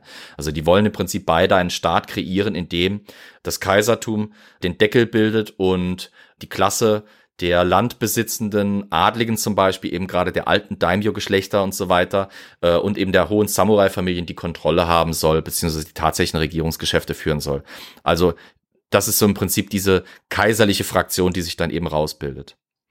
Die, äh, das, äh, die Ideologie, die diese Reformer folgen, äh, nennt sich übrigens Sono Joy. Äh, Sono Joy bezeichnete äh, ziemlich knackig zusammenfasst folgendes. Verehrt den Kaiser, vertreibt die Barbaren. Also nach dem Motto, den Kaiser auf die Position bringen, dass er den Staat führen kann und ihm natürlich weiter seine Ehre erweisen und Japan stark genug machen, Technologien durchaus aufsaugen, aber stark genug machen, dass es eben äh, sich von diesen barbarischen Einflüssen wieder befreien könnte. Ne? Das ist also diese Bewegung auf kaiserlicher Seite.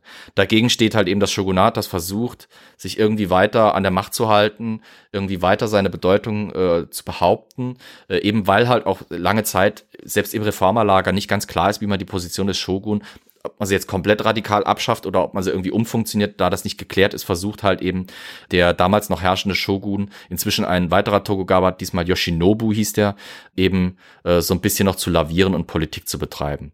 Der Kaiser zur damaligen Zeit übrigens hieß Meiji, äh, war 1852 geboren, das heißt, er war also wirklich unmittelbar quasi vor der Zwangsöffnung Japans erst äh, geboren und war jetzt dann zum Ausbruch des Boshin-Kriegs in den 1860ern gerade 17 Jahre alt um den Dreh rum. Kaiser Meiji war durchaus aufgeschlossen westlichen Ideen gegenüber, war aber auch natürlich der Idee gegenüber aufgeschlossen, ähm, das Shogunat quasi abzuschaffen und jetzt aus eigener Kraft heraus äh, Japan zu regieren und ließ sich durchaus auch bereitwillig von eben diesen Reformbewegungen und von diesen äh, kaisertreuen Fraktionen zu einer Galionsfigur machen seine, sein, sein Name ist auch unweigerlich mit dieser Periode, die sich eben dann mit, äh, mit dem Boshin-Krieg entfaltet, verbunden ist, die sogenannte Meiji-Restauration, die Restauration kaiserlicher Macht und Autorität. Kommen wir zum endgültigen Kriegsausbruch. Nach langem Hin und Her, politischem Geplänkel und diplomatischem Geplänkel und ausländischen Einflussnahmen und fruchtlosen Verhandlungen über die zukünftige Struktur Japans wird die Reformbewegung so ungeduldig, dass sie anfangen, einfach die Sache in die Hand zu nehmen und sie ziehen im Januar 1868 mit äh, größeren Truppenverbänden ähm, aus dem Westen Japans nach Kyoto, wo sie den Kaiserpalast besetzen, die dortige Wachtruppe des Kaisers, im Prinzip, wenn er so wollt, äh, eine vom Shogunat äh, eingesetzte, äh, ja, fast schon so ein bisschen Wächtertruppe für den Kaiser, die halt auch sicherstellen sollte, dass äh, das Shogunat quasi einen Daumen auf dem Kaiser drauf hat, wird ähm, aus der Stadt verwiesen, zieht auch friedlich ab. Und jetzt sitzen plötzlich eben diese Reformer in, in Kyoto und können von dort aus mit äh, Rückendeckung des Kaisers eben operieren. Der Kaiser bestellt sich einige äh, führende äh, Minister ein und formiert sowas wie eine Art erste Regierung. Und am 3.1.1868 erklärt er offiziell das Shogunat für abgesetzt.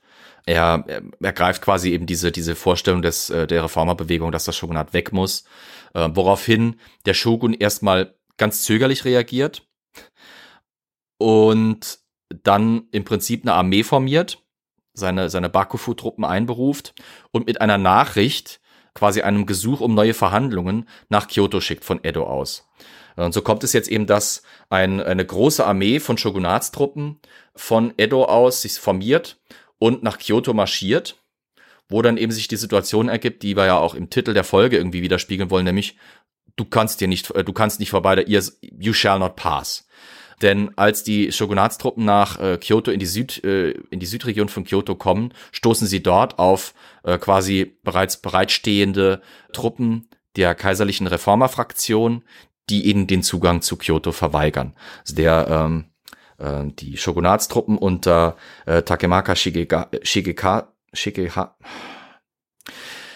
unter ihrem Anführer haben im Prinzip offiziell, wie gesagt, diese Nachricht des Shogun dabei und machen das im Prinzip, also der, der Befehlshaber reitet nach vorne, äh, nachdem der, der Durchmarsch äh, verweigert wurde und sagt halt, also hier, ich bin vom Shogun geschickt, ich habe offizielle Nachricht für den Kaiser, äh, lasst mich also bitte passieren. Das hier ist im Prinzip nicht eine Armee, die den Kaiser angreifen soll, wir sind zu seinem Schutz da und wir sind für äh, die Garantie friedlicher Verhandlungen da. Es hatte halt äh, in der Zeit äh, der Besetzung Kyotos durch die Kaiserlichen durchaus die ein oder andere Reiberei gegeben zwischen eben Shogunstreu äh, Shogunattreuen und Kaisertreuen Frakt Fraktionen in Kyoto. Und äh, eben, wie gesagt, unter diesem Vorwand, dass sie das beenden wollen, kommen die Shogunatstruppen an.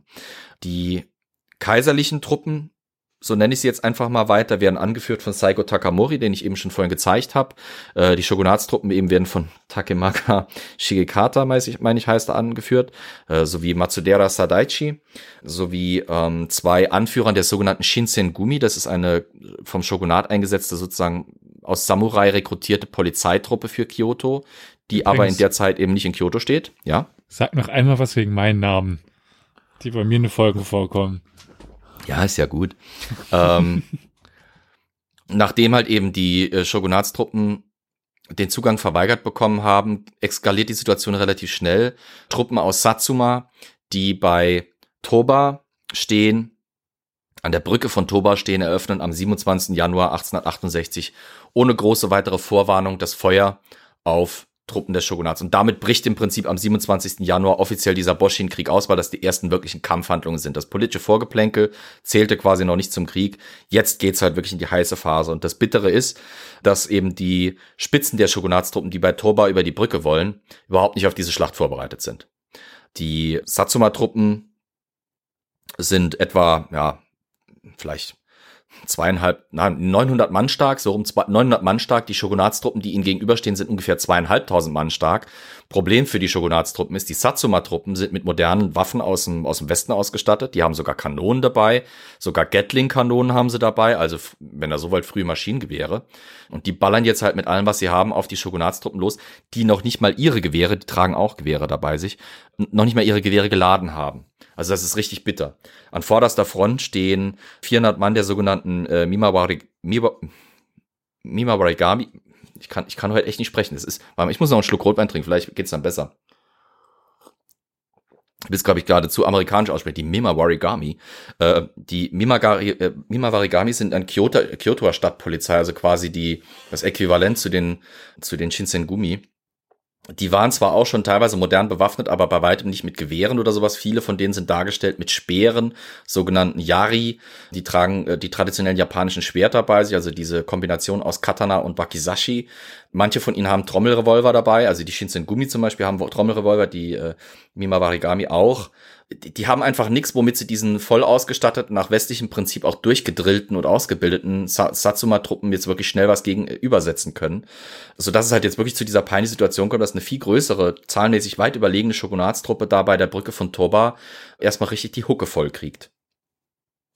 Hinter dieser relativ unzureichend ausgestatteten Truppe der Mimawarigami marschieren zwei Infanteriebataillone, die schon nach westlichem Prinzip ausgerüstet sind, die das Shogunat äh, sich ganz, ganz eilig äh, in den 1750ern eben versucht hat, modernisieren zu lassen, die aber wie gesagt keine geladenen Waffen hatten und bis die sich organisiert hatten, Gefechtslinie formiert hatten, nach vorne marschiert hatten, war ihre Seite schon dermaßen zusammengeschossen, äh, dass es im Prinzip kaum noch einen Sinn machte und sie im Prinzip sofort in einen kämpfenden Rückzug gehen mussten.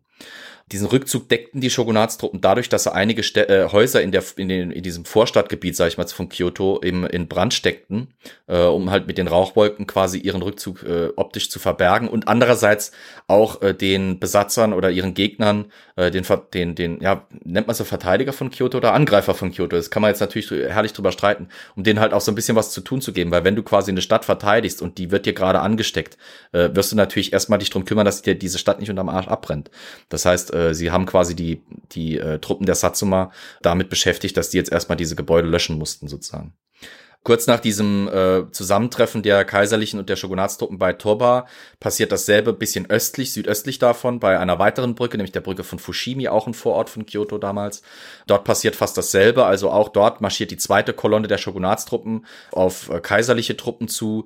Äh, da kommt es jetzt allerdings nicht zu großen Verhandlungen, sondern ziemlich schnell wird dort das Feuer eröffnet. Dort stehen allerdings keine Truppen des Clans der Satsuma, sondern vor allem der sogenannten, äh, dem, der Choshu, also der Mori die dort auch auf die, auf die Shogunatstruppen einballern und äh, die ziemlich schnell zum Rückzug zwingen. Also nach relativ kurzen, aber heftigen Feuergefechten, einigen Stunden äh, ziemlich äh, knisternder äh, ähm, Spannung, geht's dann relativ schnell so, dass die Shogunatstruppen in einem vollen Rückzug sind, sich quasi vor Kyoto erstmal neu ordnen müssen und dann geht der Tag zu Ende mit dem Einbruch der Nacht, sterben die Gefechte nach und nach ab. Und dann kommen wir quasi an den zweiten Tag dieser Schlacht von Toba und Fushimi. Am 28. Januar greift jetzt der Kaiser in diesen Kampf ein. Nicht, dass der jetzt, wie wir es hier auf dem Bild sehen, irgendwie sein Säbel zückt und sich vorne hinstellt, sondern viel cleverer. Er überreicht offiziell den Truppen aus Satsuma und Choshu kaiserliche Banner. Das sind also aus, aus purpurfarbenem oder, oder ja, so, so, so einem wunderschönen kaiserlichen, typisch kaiserlichen imperialen Lila äh, gefärbten Samt bestehende mit goldenen Chrysanthemenblüten bestickte Banner. Also die Chrysanthemenblume ist damals das Hoheitszeichen des Kaisers, ist es heute übrigens immer noch. Äh, zum Beispiel während dem Zweiten Weltkrieg war diese Chrysanthemenblüte auch die Bugverzierung japanischer Kampfschiffe ähm, weil sie eben Dienste des Kaisers äh, fuhren. Und ähm, diese Fahnen werden also, wie gesagt, diesen Satsuma und Choshu-Truppen überreicht. Und ab diesem Zeitpunkt sind sie nicht mehr die Truppen der, des Clans der Satsuma oder der Choshu, sondern ab diesem Zeitpunkt sind sie im Prinzip die offizielle kaiserliche Armee. Weil jetzt haben sie den Segen und die äh, Absolution des Kaisers, dass sie in seinem Auftrag handeln. Der Thron ist ja auch der Chrysanthemen-Thron. Richtig, der Chrysanthemen-Thron, ja. Das hat jetzt im wahrsten Sinne des Wortes durchschlagenden Effekt, denn als dann eben am 28. sich wieder Shogunatstruppen formieren, um halt eben auf auf die äh, Stadtgrenzen Kyotos zuzuziehen und sie eben feststellen, dass sie jetzt plötzlich nicht mehr gegen die, die Choshu und die äh, Satsuma kämpfen, sondern dass sie jetzt plötzlich gegen den Kaiser selber ziehen, wechseln plötzlich etliche der Kampfverbände, die im Shogunatsverband eben kämpfen, die Seiten gegen den Kaiser zu kämpfen, fällt für sie nicht, geht für sie nicht klar, äh, ist für sie absolut unvorstellbar. Trotz aller Bemühungen darum, das Shogunat zu bewahren, ist für sie der Kaiser immer noch heilig. Er ist das Symbol und die einende Figur Japans. Gegen ihn kann man die Waffe nicht erheben. Und deswegen kann man eben dann aus Sicht eben einiger Clans auch nicht mit dem Shogun gegen den Kaiser ziehen. Das heißt, es brechen plötzlich aus diesem Shogunatstruppen äh, äh, Verbände aus, die sich einfach vom Schlachtfeld wegziehen, weil sie sagen, okay, sorry, aber Jungs, hier an der Stelle äh, können wir nicht mehr weitermachen, weil gegen Kaiser ziehen geht gar nicht.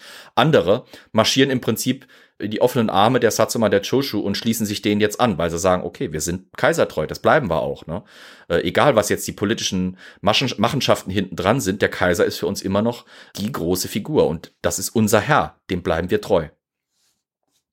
Bedeutet also am 28. Januar wirklich für die für den Shogunat äh, für das Shogunat so langsam aber echt äh, eine ziemliche Krisenstimmung.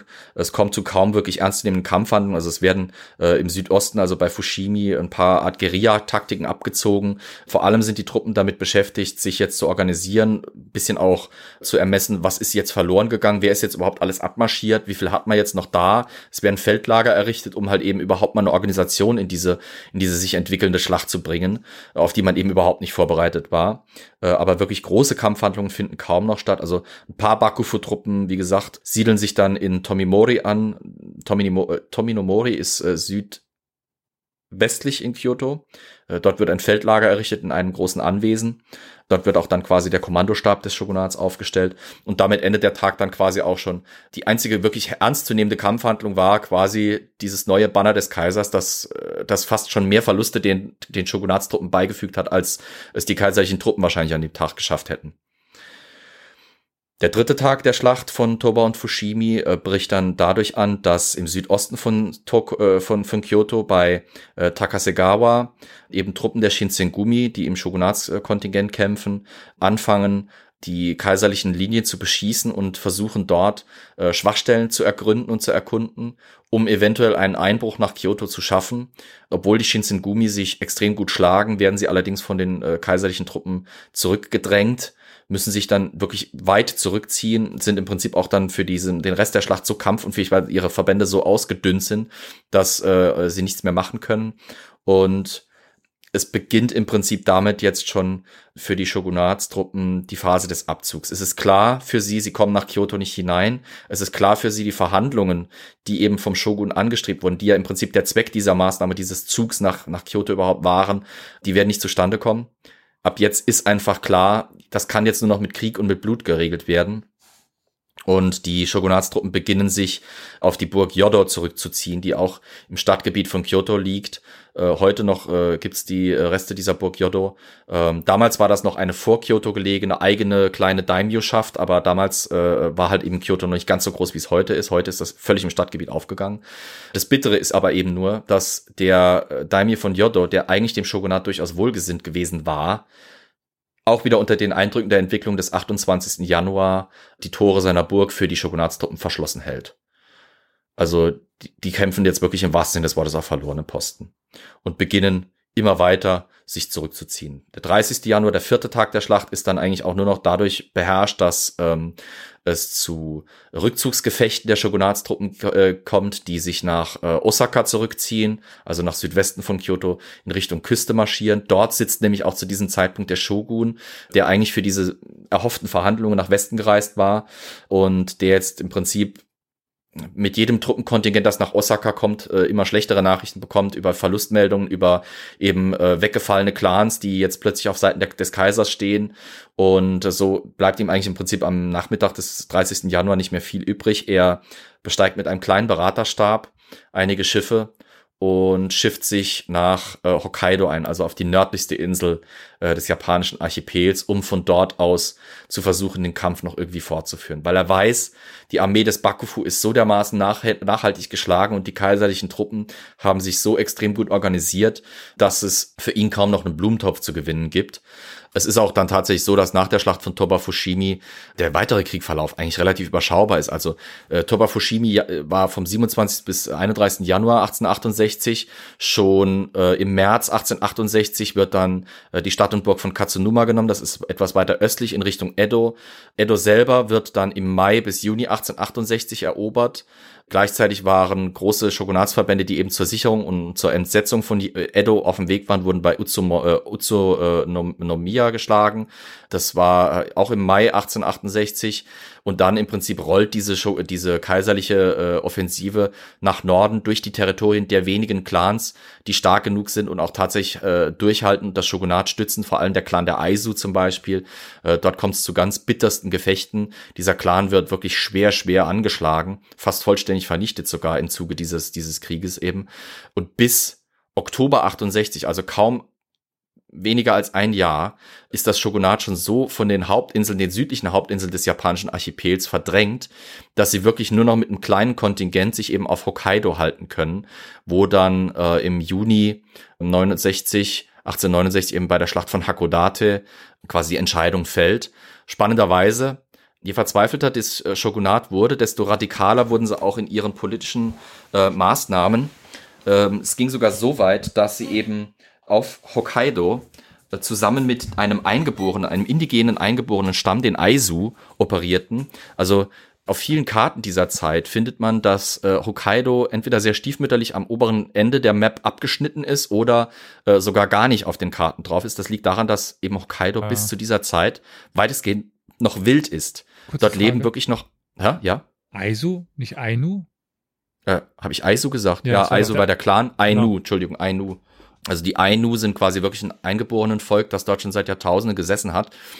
Immer mal wieder wurde sporadisch von den äh, verschiedenen Shogunatsregierungen der Tokugawa-Zeit eben dort so, so halbherzige Kolonisierungsversuche unternommen, die dazu geführt hatten, dass dann bis ins 19. Jahrhundert die Ainu schon durchaus viel, ich sag mal, japanische Erbmasse übernommen hatten, aber ihre Kultur bestand theoretisch noch. Also es gibt dann ganz interessante Fotografien aus dieser Zeit, wo man eben Ainu-Krieger in ihrer traditionellen Rüstung sieht, die halt wirklich völlig aus der Zeit gerückt aussieht. Also die sehen quasi wie also mich haben sie ein bisschen erinnert an bronzezeitliche sumerische Kämpfer oder sowas in der Richtung mit fast äh, knöchellangen äh, Rüstungen aus Metall und, und Leder.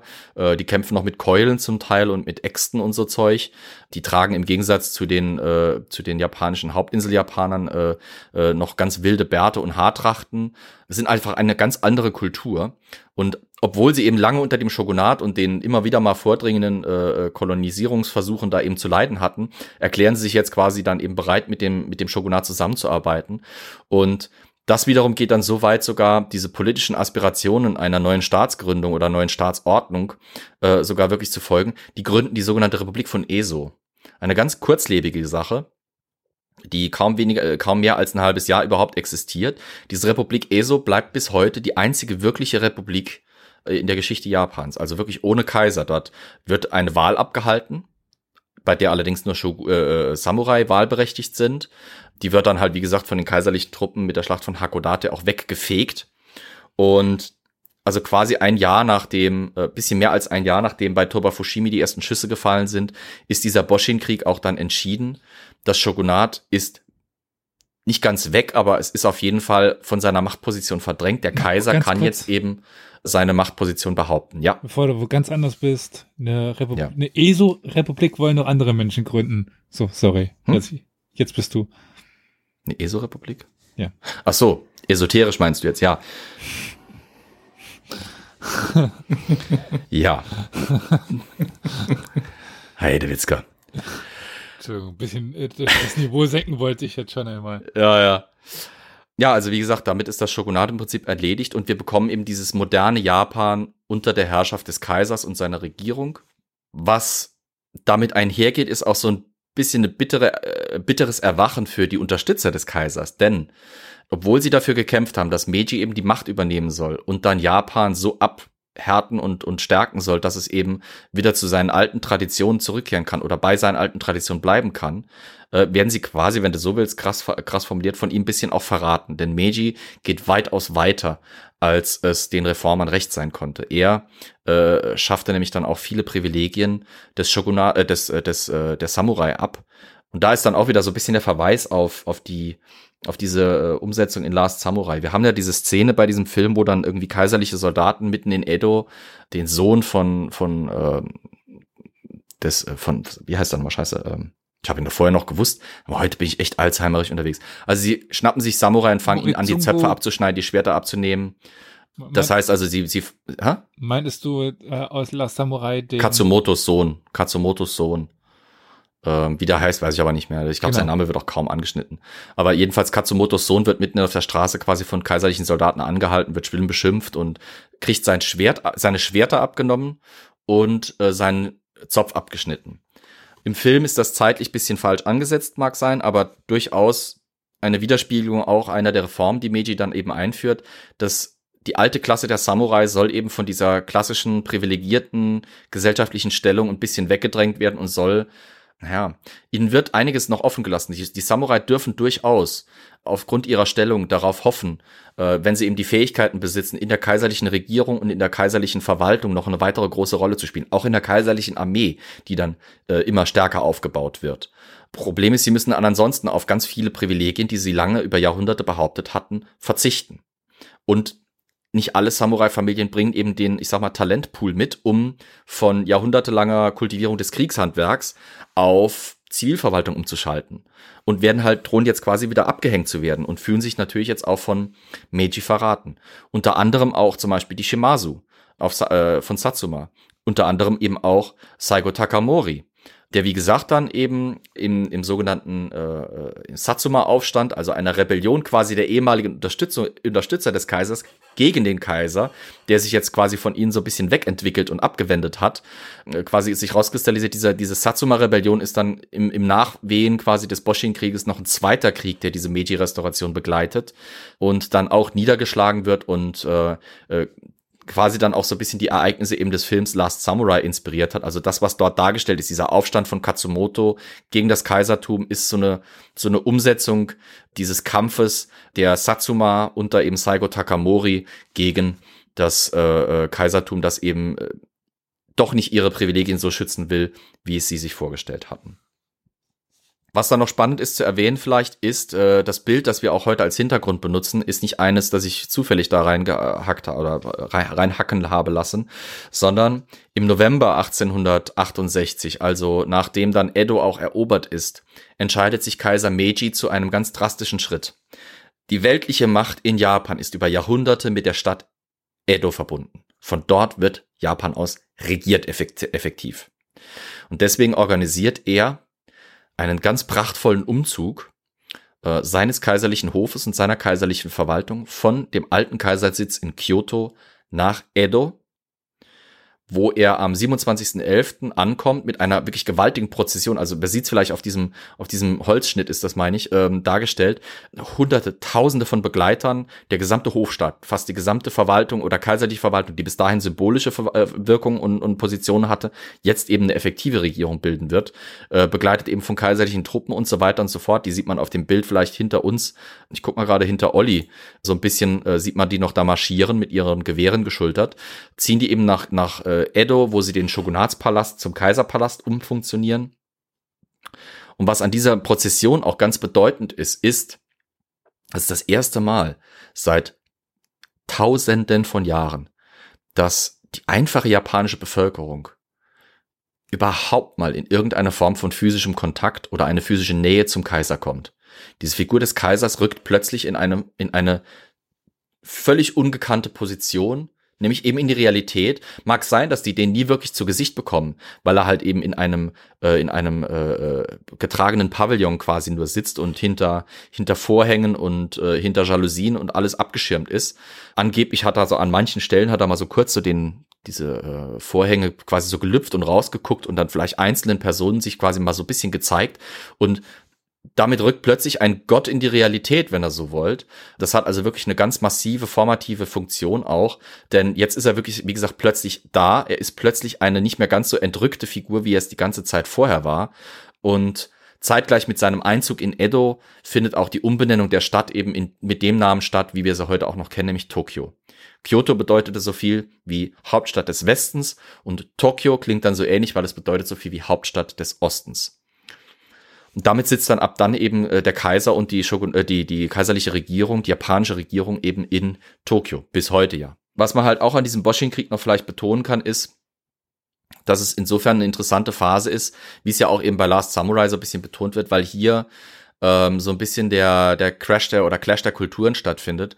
Es ist halt so diese Turbomodernisierung, die da eine Rolle spielt. In diesem Krieg treffen tatsächlich Samurai äh, in der Form, wie sie seit Jahrhunderten gekämpft haben und gelernt haben zu kämpfen und eben in dieser Kriegerkultur, in der sie sich seit Jahrhunderten kultivierend unterwegs sind, äh, auf westliche Kultur. Denn das Shogunat hat bereits in den 1850ern begonnen, eben seine Truppen so gut wie es geht zu modernisieren. Es wurde sogar extra eine französische Militärmission eingeladen, die 1867 bis 68 dort war. Zur selben Zeit wird auch eine britische Marinemission eingeführt. Das heißt, äh, die japanische, das japanische Shogunat kauft moderne Kampfschiffe eben in Europa und holt sich dann eben Know-how von dort. Spannenderweise bei dieser französischen Militärmission war ein Mann dabei, das war Kapitän Jules Brunet, ein, wenn ich mich richtig erinnere, Artillerieoffizier. Der wiederum war das Vorbild für die, für die Figur, die Tom Cruise dann eben gestellt hat, äh, dieser, dieser Mr. Aldrin, weil Jules Brunet war einer von einer Reihe von französischen Offizieren dieser Militärmission von 1867, 68, die 68 eben nicht auf Anordnung ihrer Regierung in Frankreich zurückkehren. Äh, die französische Regierung hat kein Interesse daran, in diesem Krieg eine aktive Rolle zu spielen. Im Gegenteil sogar, die westlichen Staaten spielen beide Seiten ziemlich krass gegeneinander aus, weil am Anfang unterstützen sie noch das Shogunat, das die offizielle anerkannte Regierung Japans eben aus ihrer Sicht ist, aber als sich dann eben abzeichnet, dass es eventuell für Shogunat nicht gut ausgehen könnte oder als der Ausgang dieses Krieges zwischendrin so ein bisschen offen scheint, ziehen sich die europäischen Nationen ganz bequem zurück und verhandeln irgendwie mit beiden Seiten so ein bisschen, abwartend eben, wer jetzt als Sieger da rausgeht und dann darauf warten, mit wem man sich dann am Schluss eben auseinandersetzen muss. Frankreich zieht also diese Militärmission ab, Jules Brunet und ein paar bleiben dort und kämpfen auf der Seite des Shogunats sogar weiter wie gesagt, eben wie diese Figur von, von diesem Aldrin in uh, The Last Samurai, nur dass dies halt natürlich, weil es ein Film aus Hollywood ist, zu einem Ami gemacht haben, war es eben in der Realität dieser Franzose oder diese Franzosen, die versucht haben, dem Shogunat so gut zu helfen, wie es nur ging. Die hatten in der kurzen Zeit, in der sie eben dort waren, versucht, einige Truppen auszustatten und auszubilden. Es war vor allem die sogenannte Denshutai. Äh, die Denshutai war ein, ein, ein Soldaten, ein, ein Chor von Soldaten, das heißt also äh, gerade mal zwei Bataillone zu je 400 Mann Infanterie, äh, ausgestattet mit modernen, aus Frankreich stammenden äh, Gewehren nach dem modernsten Prinzip, nämlich Minier-Geschosse. Das heißt, das sind also schon Gewehre mit gezogenen Läufen, sehr genau für die Zeit. Dazu kam noch eine kleine Kavallerieeinheit dieser Aufbauten ähm, mit äh, wirklich nach westlichem Vorbild ausgestatteten Lanzenreitern mit Karabinergewehren als Zweitwaffen. Dann hatten sie noch eine kleine Artillerietruppe aufgestellt, aber das Problem war, dass das Shogunat eben in der kurzen Zeit zwischen zwangsweiser Öffnung des Landes und dem Ausbruch des Boschin-Krieges es nicht schaffte, ein wirklich großes Kontingent aufzustellen. Sie hatten also wirklich nur so eben etwas mehr als vielleicht 1000 oder 1500 wirklich ganz modern ausgebildete und auch modern geschulte Soldaten. Eigentlich sollte diese Denshutai-Truppe, die die Franzosen ausbildeten, später aufgesplittet werden und den Rest der Shogunatsarmee quasi ausbilden. Also sie sollten dann auf die einzelnen Einheiten verteilt werden und die dann nach modernen Prinzipien umbauen. Dazu kam es dann aber nicht mehr. Und es waren dann einzelne Clans, die teilweise in ihrem eigenen Bereich versuchten, so viel Modernisierung zu betreiben wie möglich. Die Satsuma zum Beispiel, wie gesagt, hatten im kaiserlichen Lager so ein bisschen so eine Art Vormachtstellung gemeinsam mit den Choshu. Die hatten aus dem Westen sich auch Waffen kommen lassen, hatten sich dort Militärberater kommen lassen, hatten sich auch eben äh, wirklich Schulen aufgebaut, um so schnell wie möglich und in so kurzer Zeit wie möglich schlagkräftige Truppen nach westlichem Vorbild aufzubauen. Was halt spannend ist, ist, dass die teilweise eben, weil sie die traditionalistischen äh, eigentlich in dieser in dieser Konstellation waren, quasi äh, japanisch gekleidete oder traditioneller gekleidete äh, Samurai mit westlichen Waffen zum Teil ausstatten, während die Shogunatstruppen äh, seit den frühen 1850ern im Prinzip schon versuchen, westliche Uniformen bei ihren Truppen einzuführen, was dann so putzige Kombinationen gibt, wie dass die Soldaten obenrum komplett europäisch angezogen sind, haben aber noch traditionelle geflochtene äh, Reisstrohsandalen dann unten an den Füßen. Also es ist irgendwie eine ganz, ganz ulkige äh, Optik, wenn man so will, aus, aus unserer arroganten europäischen Sicht, oder zumindest aus meiner europäisch arroganten Sicht. Sicht. Jedenfalls war es halt wirklich so, dass, dass hier innerhalb von kurzer Zeit gar nicht möglich war, das Gesamt, die Gesamtheit aller Militärs und aller Krieger in Japan eben zu modernisieren, sodass halt eben wirklich an einigen Stellen, insbesondere dann auch nach dem Boshin-Krieg in der Satsuma-Rebellion, äh, es zu diesen Konstellationen kommt, wie sie in The Last Samurai dargestellt werden, dass traditionell kämpfen und traditionell ausgerüstete Samurai gegen westlich ausgerüstete äh, Soldaten kämpfen mussten. Äh, die Samurai selber als Kriegerklasse hatten sich ja ziemlich früh schon ausgebildet. Also insbesondere, sagen wir mal so, im 12., 13. Jahrhundert findet sich da so ein ziemlicher Fortschritt, weil äh, zwangsläufig, weil zu dieser Zeit ähm, mongolische Invasionen Japan bedrohen. Äh, und die Mongolen landen ja auch mehrfach in Japan, holen sich dort jedes Mal eine blutige Nase, aber sie versuchen es auf jeden Fall hartnäckig. Und spannend ist dann halt eben, und Elias darf sich jetzt freuen, ich, sein grinsendes Gesicht kann ich mir jetzt schon gerade äh, denken. Die frühen japanischen Samurai haben sehr viel gemeinsam mit den Reiterkriegern Zentral- und Ostasiens dann eben zu dieser Zeit. Also wenn ihr euch frühe Samurai anschaut, die sind Briten, Sie haben Bögen, die sogenannten Yuri. Das sind also ähm, ähm, diese asymmetrischen, äh, diese asymmetrischen Bögen, die, die man noch heute kennt, die doch heute noch in der in der äh, äh, Kampfsportkultur eine Rolle spielen. Also da ist quasi der obere Teil ist länger als der untere. Das macht sie halt sehr bequem auf dem Pferderücken benutzbar, obwohl sie dann eben durch ihre große Länge eine enorme Durchschlagskraft und enorme Schussreichweiten erzielen können. Die Pfeile, die die Samurai benutzen, sind auch deutlich länger als die, die zum Beispiel die mongolischen Reiterkrieger benutzen. Noch bis heute sind die, also die japanischen Pfeile sind teilweise bis hüfthoch. Also die sind fast, fast so lang wie ein Bein, sehr schlank, sehr stabil und äh, von ziemlich guter Durchschlagskraft. Bewaffnet sind die Samurai dann eben nebenher noch mit ihren Schwertern. Ähm, nicht direkt mit den Katana. Das Katana bildet sich erst relativ spät aus. Es gibt verschiedene Schwerttypen, die im Laufe der Jahrhunderte eben äh, quasi in Gebrauch sind, bis sich dann im 17. Jahrhundert eben diese Doppelschwerterkombination aus Wakizashi und Katana rausbildet, eben dem Langschwert, das Katana und dem Kurzdolch oder Langdolch, je nach Definition, dem Kurzschwert oder Langdolch, dem Wakizashi eben als Zweitwaffe. Aber es sind auch noch andere Waffen ganz beliebt, also zum Beispiel das Yari. Das Yari ist im Prinzip ein Speer mit einer geraden Klinge, die aber äh, wirklich äh, über sehr scharf geschliffene Kanten verfügt. Also es ist, man kann sie sowohl als Stich als auch als Hiebwaffe benutzen. Dann das sogenannte Naginata, das ist eine Art Stockschwert, wenn ihr so wollt. Also es ist auch ein langer Schaft und oben dann eine gebogene Schwertklinge fast schon dran. Das ist also wirklich eine lange, äh, mit hoher Reichweite ausgestattete Hiebwaffe und Stangenwaffe. Aber schon seit eben dem 15. Jahrhundert benutzen die Samurai auch Feuerwaffen. Also noch bis ins 19. Jahrhundert waren teilweise in Japan Lundenschlossgewehre gebräuchlich. Also es kam tatsächlich so, dass dann äh, gerade auch während der Satsuma-Rebellion alles ausgepackt wird an Bewaffnung, was irgendwie noch geht. Und dann packen die auch tatsächlich noch Lundengewehre aus, die irgendwie aus dem 16. Jahrhundert stammen und schießen damit auf Leute, die schon, äh, also auf die imperialen kaiserlichen Soldaten, die schon mit Miniergewehren ausgestattet sind. Also es ist im Prinzip schon echt äh, das macht so diese Spannung dieser Phase aus, dass da eben diese Welten und diese Epochen aufeinandertreffen. Das, was in Sam in The Last Samurai so ein bisschen betont wird, von wegen Katsumoto beschmutzt sich nicht mehr dadurch, dass er Feuerwaffen benutzt oder sowas. Das ist absoluter Schwachsinn. Diese, dieses Bild, dass die Samurai eben nur ehrenvoll mit ihren Blankwaffen kämpfen und mit Pfeil und Bogen und sowas, ist absoluter Mumpitz. Die Samurai hatten sich seit 500 Jahren gegenseitig mit Feuerwaffen die Hucke vollgegeben. Das Problem, das während der Satsuma-Rebellion sich ergeben hat, warum dann zum Beispiel auch Saigo Takamori am Ende in seinen letzten Kampfhandlungen eben mit gezücktem Katana auf den Gegner zustimmt, war, dass denen die Munition einfach ausging für ihre modernen Gewehre. Die hatten irgendwann, weil die Kaiserlichen sie so abgeschnitten hatten, auch von der Versorgung aus Westeuropa und so weiter, keine Kugeln mehr für ihre modernen Gewehre, die sie aber hatten und an denen sie ausgebildet waren. Und dann greift sie halt auf die traditionellen japanischen Waffen zurück, als Notlösung, als, als Notnagel quasi. Ne? Also das ist, äh, es ist so ein bisschen diese, diese Fehlinterpretation, wie sie halt eben auch The Last Samurai so ein bisschen im Westen propagiert hat, die sich da so ziemlich nachhaltig hält.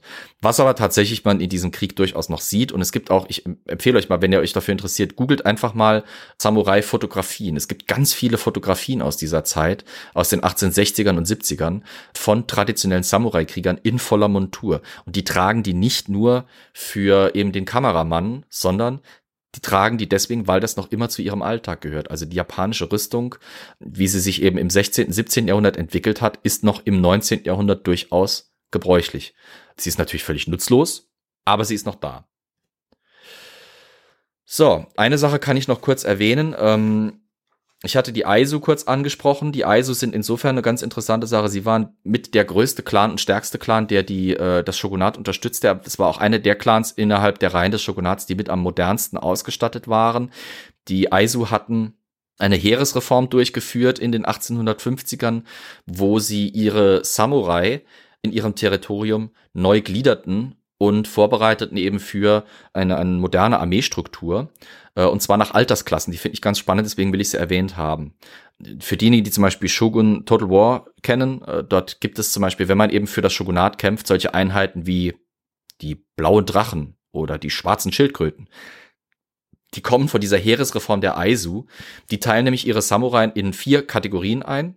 Die Samurai zwischen 16 und 17 Jahren, also die unerfahrenen, noch sehr jungen, äh, sind die sogenannten Byakutai, die weißen Tiger. Die sollen im Prinzip als absolute Reserve nur eingesetzt werden, weil sie halt noch nicht so erfahren sind, weil sie noch nicht so kampffähig sind. Die Samurai von 18 bis 35, sozusagen die schon bessere Klasse, die auch offensiver eingesetzt werden kann, sind die Susakatai. Susakutai, das sind die roten Vögel. Die Samurai von 35 bis 39, also die erfahrensten, kampferprobtesten Samurai, werden die, äh, die Segutai, die blauen Drachen. Das ist also wirklich sozusagen der, das Rückgrat der Truppen der Aizu und die Samurai über 50 plus werden zu den sogenannten Genbutai, das sind die schwarzen Schildkröten, als, ah, ja, als Defensivtruppen, als quasi Garnisonstruppen, als Grenztruppen und sowas eingesetzt. Die alten Esel. Die, die, die, schwarzen Schildkröten halt, auch bisschen runzlig schon und eben äh, mit defensiver Ausrichtung. Oh Gott, mein Kabel. Ähm, die gerade die Byakutai, also die weißen Tiger, haben eine ganz äh, mystifizierte und, und, und tragische Rolle auch in der japanischen Geschichte noch heute in der in der Traditions- und Erinnerungspflege, äh, als nämlich die kaiserlichen Truppen eben die Stadt und Burg von Aizu, den Sitz des Clans der Aizu, belagern und angreifen, steht eine Truppe der Byakutai auf einem benachbarten Hügel und als durch massives Artilleriefeuer eben die Burg von Aizu so aussieht, als würde sie gerade abbrennen, denken diese jungen Krieger, dass ihr Clan gefallen sei, dass die Burg gefallen sei, obwohl sie das zu dem Zeitpunkt noch nicht war. Und weil sie eben der Samurai-Tradition ah. so extrem verhaftet sind, begehen sie rituell Seppuku, also Selbstmord. Das, was wir vielleicht so im Westen als Harakiri kennen oder sowas, ist eigentlich das Seppuku. Ähm, und entleiben sich also reihenweise selber. Das ist also, äh, wird heute noch teilweise nachgestellt bei, bei so äh, äh, Erinnerungsparaden und sowas, wo dann eben junge Männer sich als äh, Byakutai verkleiden und dann eben diese, diese junge Soldatentruppe ehren. Die ISO sind insofern auch noch interessant, das möchte ich auch noch erwähnt haben, als dass sie auch meines Wissens nach mit eines der letzten, äh, eine der letzten Figuren einer ganz interessanten Sonderform japanischer Krieger innen hatten, die sogenannten Onabushi.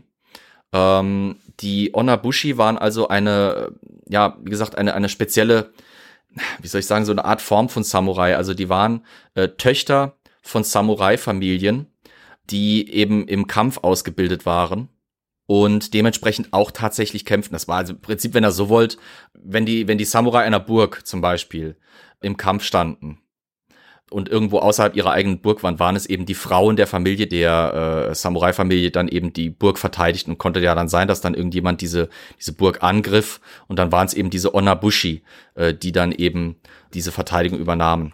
Ich muss mal gerade noch mal ganz schnell, ganz peinlich wieder, ich habe so viel heute schon wieder vergessen an, an Namen, es ist zum Kotzen wie die nämlich hieß, die in Aizo kämpft, das war Nakano Takeko, genau.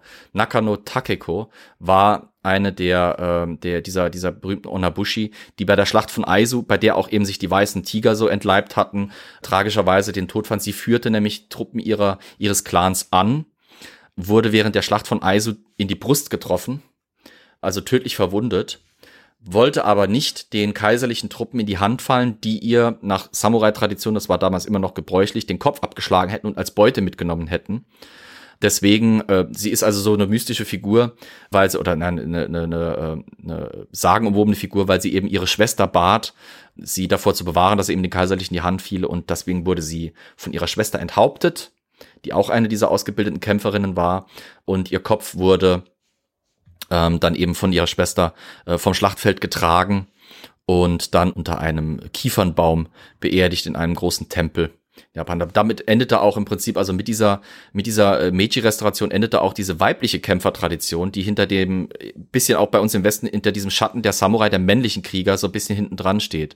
Weil eben in der neuen kaiserlichen Tradition spielten diese Frauen keine Rolle mehr. Die hatten eben der alten mittelalterlich frühzeitlichen Shogun-Philosophie folgend, dieses aufopferungsvolle und auch äh, kämpferische gepflegt. Unter dem neuen Meiji-Kaiserreich äh, ändert sich die Rolle der Frau in der japanischen Gesellschaft eben äh, aufgrund der, ja, Befriedung des Landes sozusagen zu diesem, was, wie wir es auch heute vielleicht noch kennen, dieses devote, extrem stille, schicksalsergebende, wenn man so will, auch und äh, unemanzipierte das sich ja teilweise leider Gottes bis heute in manchen traditionellen Familien irgendwie noch gehalten hat und in der japanischen Gesellschaft teilweise auch immer noch bisschen vertreten ist. Also es ist ein, eine Gesellschaft, in der die Emanzipation noch einiges zu tun hat. So, nach vielen Vergesslichkeiten und äh, beginnendem Alzheimer wäre ich dann so langsam am Ende. Nee, wir müssen unserem Namen auch gerecht werden. Historia mhm. Dementialis. Ja, äh, wo sind wir heute? Warte mal, was war? Ah, wo bin ich hier? ähm, ah, es ist. Also, also danke, mh, dass du eine mir Frage habe ich noch. Also. Ja. Achso, dann, äh, die ist nicht wichtig. Olli zuerst, ja. komm. Was Danke, Olli? dass du mir mein Hollywood-Weltbild einfach so zerstörst. Finde ich gerne find eine ich meiner leichtesten Übungen. Finde ich voll gut. Finde ich voll gut. Ich habe nämlich die ganze Zeit auch gesagt, das ist so gut, dass das mal echt klar ausgesprochen wird, dass das alles ja, zerschlagen ja. wird, weil dieser mit Verlaub kann ja sein, dass das unterhaltsam ist und Blockbuster und so, aber so diese 47 Ronin und der 13. äh, Quatsch hier, äh, der letzte der Samurai. Sorry, sorry. Der 13. Äh, der, der letzte Samurai. Das ist zwar alles schön und gut anzusehen. Der 13. Samurai. Hat aber, genau. Der 13. Samurai. Gibt es auch. Der 13. Ronin? Gibt's auch. Nee, aber das wäre jetzt, äh, äh, ich finde, es sollte viel mehr Augenmerk gelegt werden auf diese Idai Geki-Filme, also diese Kurosawa-Geschichten und Satuichi ja. und Hast du da noch ein paar Tipps vielleicht irgendwie? Oh, also, jetzt so aus der Hüfte nicht. Ich kann euch quasi fläch so flächendeckend den äh, Tipp geben, wenn ihr euch Filme über Samurai und mit Samurai angucken wollt, guckt euch keine westlichen Produktionen an, ja, weil es nee. einfach hm, hm. keine wirkliche gibt, die dem Thema wirklich gerecht wird. Wenn ihr, wenn ihr sowas sehen wollt und authentisch sehen wollt, dann guckt euch die echten Filme. Ich, ich erinnere mich gerade nicht an den einen Schwarz-Weiß-Film, wo, wo eben diese Ronin ein Dorf beschützen. Wie hieß denn der nochmal? Ah, die auch so ein Klassiker. Oder? Was, die sieben Samurai, glaube ich? Ja, es kann sein. Ich glaube schon, ja. Äh, sowas zum Beispiel. Das, das kann man sich mal angucken. Das ist ein spannender Film. Also, also, ähm, also Kurosawa. Also, okay. Also, ja. unbedingte Sehempfehlung. Eigentlich fast jeder Film ja. von Kurosawa. Schön ist da ja auch. Und guckt äh, euch bloß nicht, nicht die scheiß Netflix-Doku an. Gibt's eine Doku? Euch, ja, es gibt Zeitalter eine Netflix-Doku über die Sengoku Jidai-Phase, Zeitalter der Samurai. Sie ist absolute oh, Grütze. Eieieiei. Ja. Okay. Die ist absolute Grütze. Also es ist wieder, es ist so schade, es ist einfach Netflix kannst du, was Dokus angeht, komplett in die Tonne kicken. Die kriegen nicht eine hin, die irgendwie wirklich umfangreich was taugt. Sie kommen nicht aus History Channel, und zwar schlechtem History Channel Qualitätsmerkmalen raus. Es ist, es ist ätzend. Mhm. Ähm, ja, aber wie gesagt, also The Last Samurai hat halt für uns im Westen massive Bedeutung, weil er halt eben einer der wenigen Filme ist aus westlicher ja. Produktion, die sich mit diesem Thema überhaupt beschäftigt. Ich mag den Film eigentlich schon auch. Er hat Unterhaltungswert. Aber, und, und er schafft es auch, so ein bisschen die Ikonografie, auch so ein bisschen die Ästhetik dieser Zeit durchaus einzufangen. Mhm. Was ich halt schade finde, ist, dass dieser Film eben diese sehr komplexe, ich hoffe, das, das ist auch ein Problem, warum ich auch teilweise ein bisschen ins Stocken gekommen bin zwischendrin. Es ist so extrem komplex, das Thema. Das zu vereinfachen und so zusammenzufassen, ist echt mhm. nicht einfach. Mhm. Also, äh, deswegen musste ich auch bis ins, bis ins vorchristliche Zeitalter gehen, um das Ganze ein bisschen andeuten zu können, woher überhaupt die japanische Gesellschaft kommt, weil sonst versteht man es meines Erachtens nicht, was das überhaupt für eine Bedeutung hatte, diese zwangsläufige und schnelle Öffnung des Landes, diese, dieser massive Umbruch kulturell und, und, und auf, auf allen Ebenen einfach für die gesamte japanische Gesellschaft. Und es ist halt schade, dass dieser Film eben typisch Hollywood äh, jetzt eben den Boshin-Krieg und die Satsuma-Rebellion, die in dieselbe Phase gehören, aber völlig aus, unterschiedliche Ausrichtungen haben, so zusammenmasht und halt zu diesem White Savior-Szenario äh, dann umfunktioniert, mhm. dass dann halt eben Tom Cruise da kommt und ich meine, er hat den Film, ich, ich fand die Schauspielleistung, ich mag Tom Cruise nicht unbedingt, aber die Schauspielleistung des Films war durchaus gut. Der Film hat eine hohe Produktionsqualität, aber historisch gesehen ist er halt einfach echt mit Vorsicht zu genießen. Wenn man sich ein ungefähres Bild machen will, der Ästhetik, ja, aber ansonsten inhaltlich. Mh. Hm. Er behauptet ja auch nicht ein Dokumentarfilm oder sowas zu sein, also. Nee, nee, ja, das ist schon richtig. Nee. Das ist halt das, das, das Dilemma bei, bei Hollywood-Produktionen. Da will alles und jeder halt, bedient werden. Ja. ja. Ich, die hätten, von mir aus hätten sie aus der Sache tatsächlich eine Trilogie machen können. Die hätten von mir aus eine Boshin Satsuma Rebellionskrieg Trilogie machen können. Mhm. Und das, das hätte es vielleicht sogar noch eindrucksvoller gemacht, weil stellt euch mal vor, man hätte quasi einen Film, wo eben dann Ken Watanabe als Katsumoto erst auf der Seite des Kaisers gegen das Shogunat kämpft, um seine Traditionen zu bewahren an der Seite des Kaisers, der sich dann plötzlich von ihm abwendet im nächsten Film, ähm, wo es dann eben zu diesen Streitigkeiten innerhalb des Landes geht ich habe jetzt eine extra lange Phase übersprungen, eben dieser diplomatischen, politischen, innenpolitischen Auseinandersetzungen vor dem Ausbruch des Boschin-Kriegs. Eine Reihe von, Assa äh, von, von, von Anschlägen, Mordanschlägen, wirklich blutig ausgetragenen politischen Streitigkeiten, Bandenkriegen, Fraktionskriegen innerhalb des Landes, die ich jetzt einfach mal ein, unter den Teppich fallen lassen habe, weil sonst wären wir gar nicht fertig geworden und ich wäre endgültig wahnsinnig geworden. Allein das wäre filmisch äh, unheimlich spannend. Also da könnte man dann so diese, auch vielleicht mal mit diesem Ninja-Mythos aufräumen, der, der ja auch zu dieser Zeit dann eben entsteht. Die Ninja sind eigentlich eine Konstruktion des 19. Jahrhunderts. Die hat's in der Form, wie wir sie uns vorstellen, nie gegeben in Japan. Das waren immer Samurai, die quasi Spezialfähigkeiten hatten, die wir dann später als Ninja verklären. Und dann hätte man vielleicht noch so einen dritten Film, wo dann eben plötzlich dieser Verrat in Krieg umschlägt und dann plötzlich eben Saigo Takamori, diese tragische Figur, oder dann eben äh, äh, eben Katsumoto, wenn man es wenn man es im Film dann eben umgesetzt haben will, plötzlich eben gegen den Kaiser kämpft, um die Wahrung seiner Rechte zu verteidigen, für den er quasi im ersten Film noch komplett treu, aufopferungsvoll gekämpft hat. Takamori hatte die, die krassesten Vorstellungen, das, das, das kann man sich gar nicht vorstellen. Zwischendrin versuchte Japan, diese Frage, wie man mit den Samurai umgehen sollte, so zu lösen. Also was heißt so zu lösen? Das war ein Vorschlag von Saigo Takamori. Wir führen einfach Krieg im Ausland.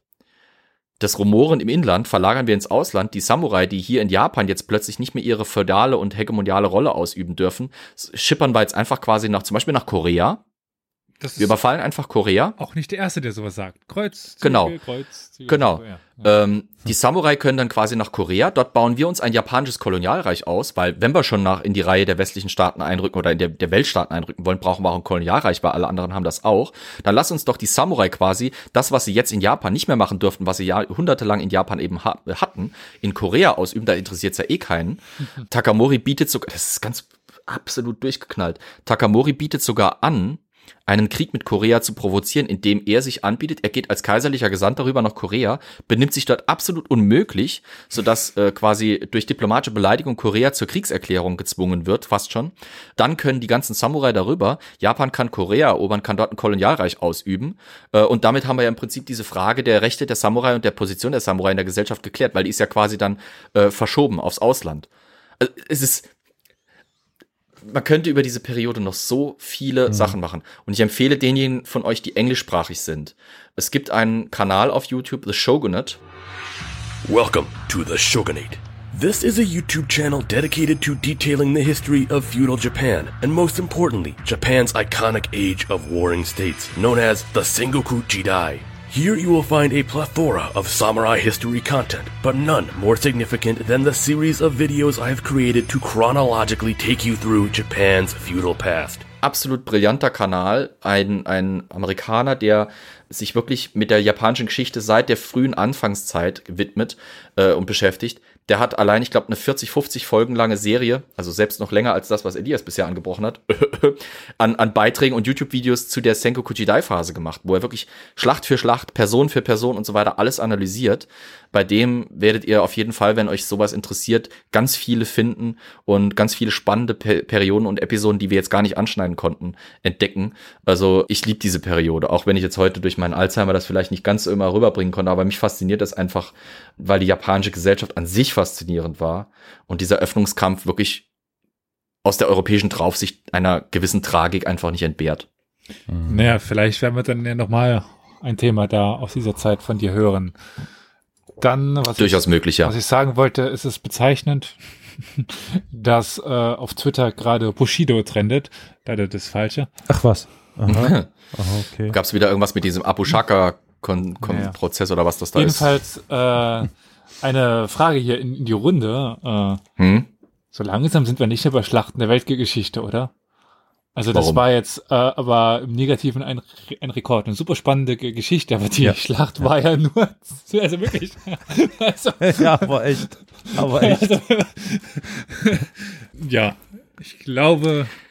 Äh, aber das gibt's eben wirklich nur hier bei uns. Ne? Ja, ja. Das gibt's echt nur hier bei uns. Und vor allem eben bei Florian, der in einer unvergleichlichen Art und Weise zweieinhalbtausend Jahre äh, genau so viel geht. abarbeitet. Ich habe heute scherzweise noch irgendwie, ich wurde gefragt, was wir heute thematisch machen und ich so, ah, ich vermute, wenn Florian dran ist, wird es ungefähr eineinhalb Stunden Einleitung, Einschübe und so weiter geben und zwei Minuten Schlacht. So.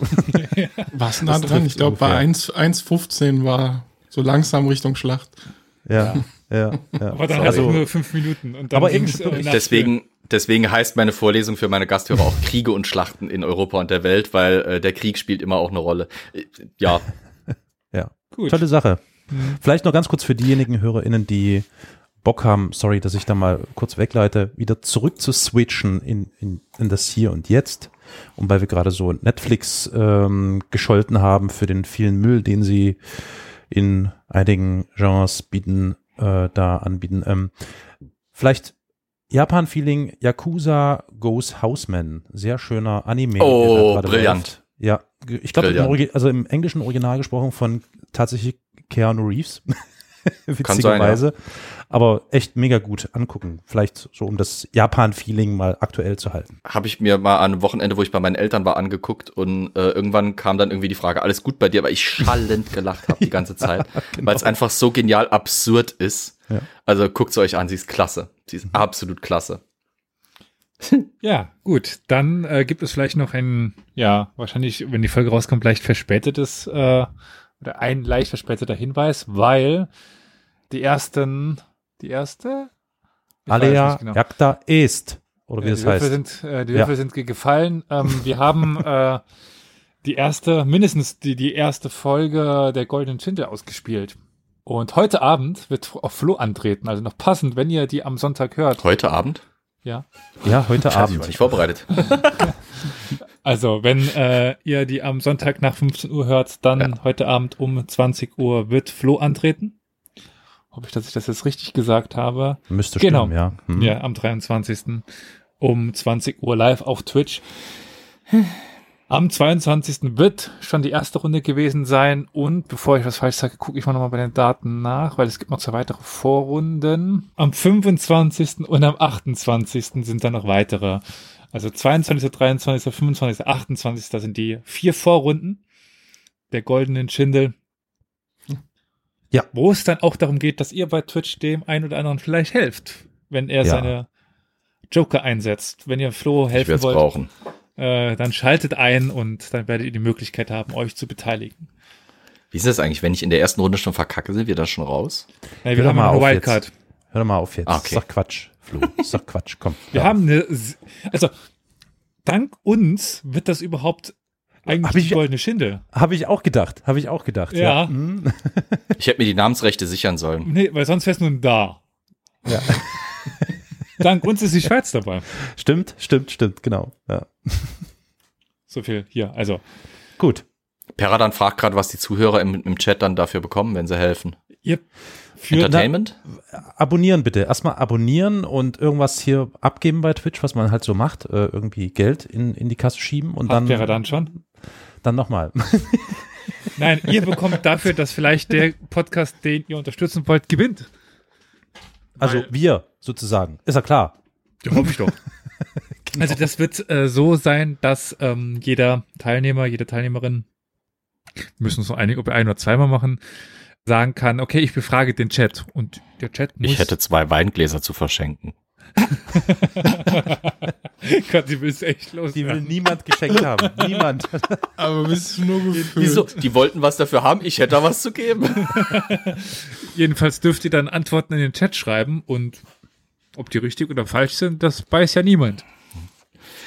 Ob ihr wirklich richtig steht, seht ihr, wenn das Licht angeht. Das ist quasi der, der Oder Chat, aus.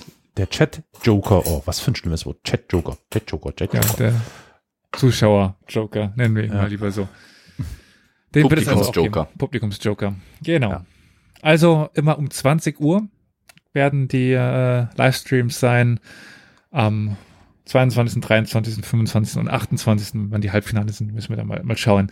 Wir haben ja große Gäste, also die erste Runde gleich wird ähm, mit zwei Altbekannten auch sein und einer anderen Wildcard mit Jasmin, die kennen wir ja noch, Ja. und Günther. Liebe Und- Grüße. Flo wird auf, einen, auf zwei neue Leute treffen, auf die Wildcard von Ralf und auf einen äh, sehr interessanten Podcast Heldendum. So mal ge gespannt, wie sich Flo schlagen wird. Ich bin Flo, ich stehe ganz und gar hinter dir. Ich bin überzeugt, dass unser Podcast dank deiner exzellenten Leistungen als Sieger hervorgehen wird. Ja, dann, Wer äh, redet da? äh, dann lieber Karol, kannst ich du ja hier? am äh, 23. Bin um ich? 20 Uhr Ja, abends im Chat ja, sein und ja, Flo ja, unterstützen. Naja, ob das jetzt wirklich hilfreich sein wird, weiß ich nicht, aber ich werde ihn äh, ge- ge- gedanklich und so unterstützen. Auf jeden Fall, natürlich, ja.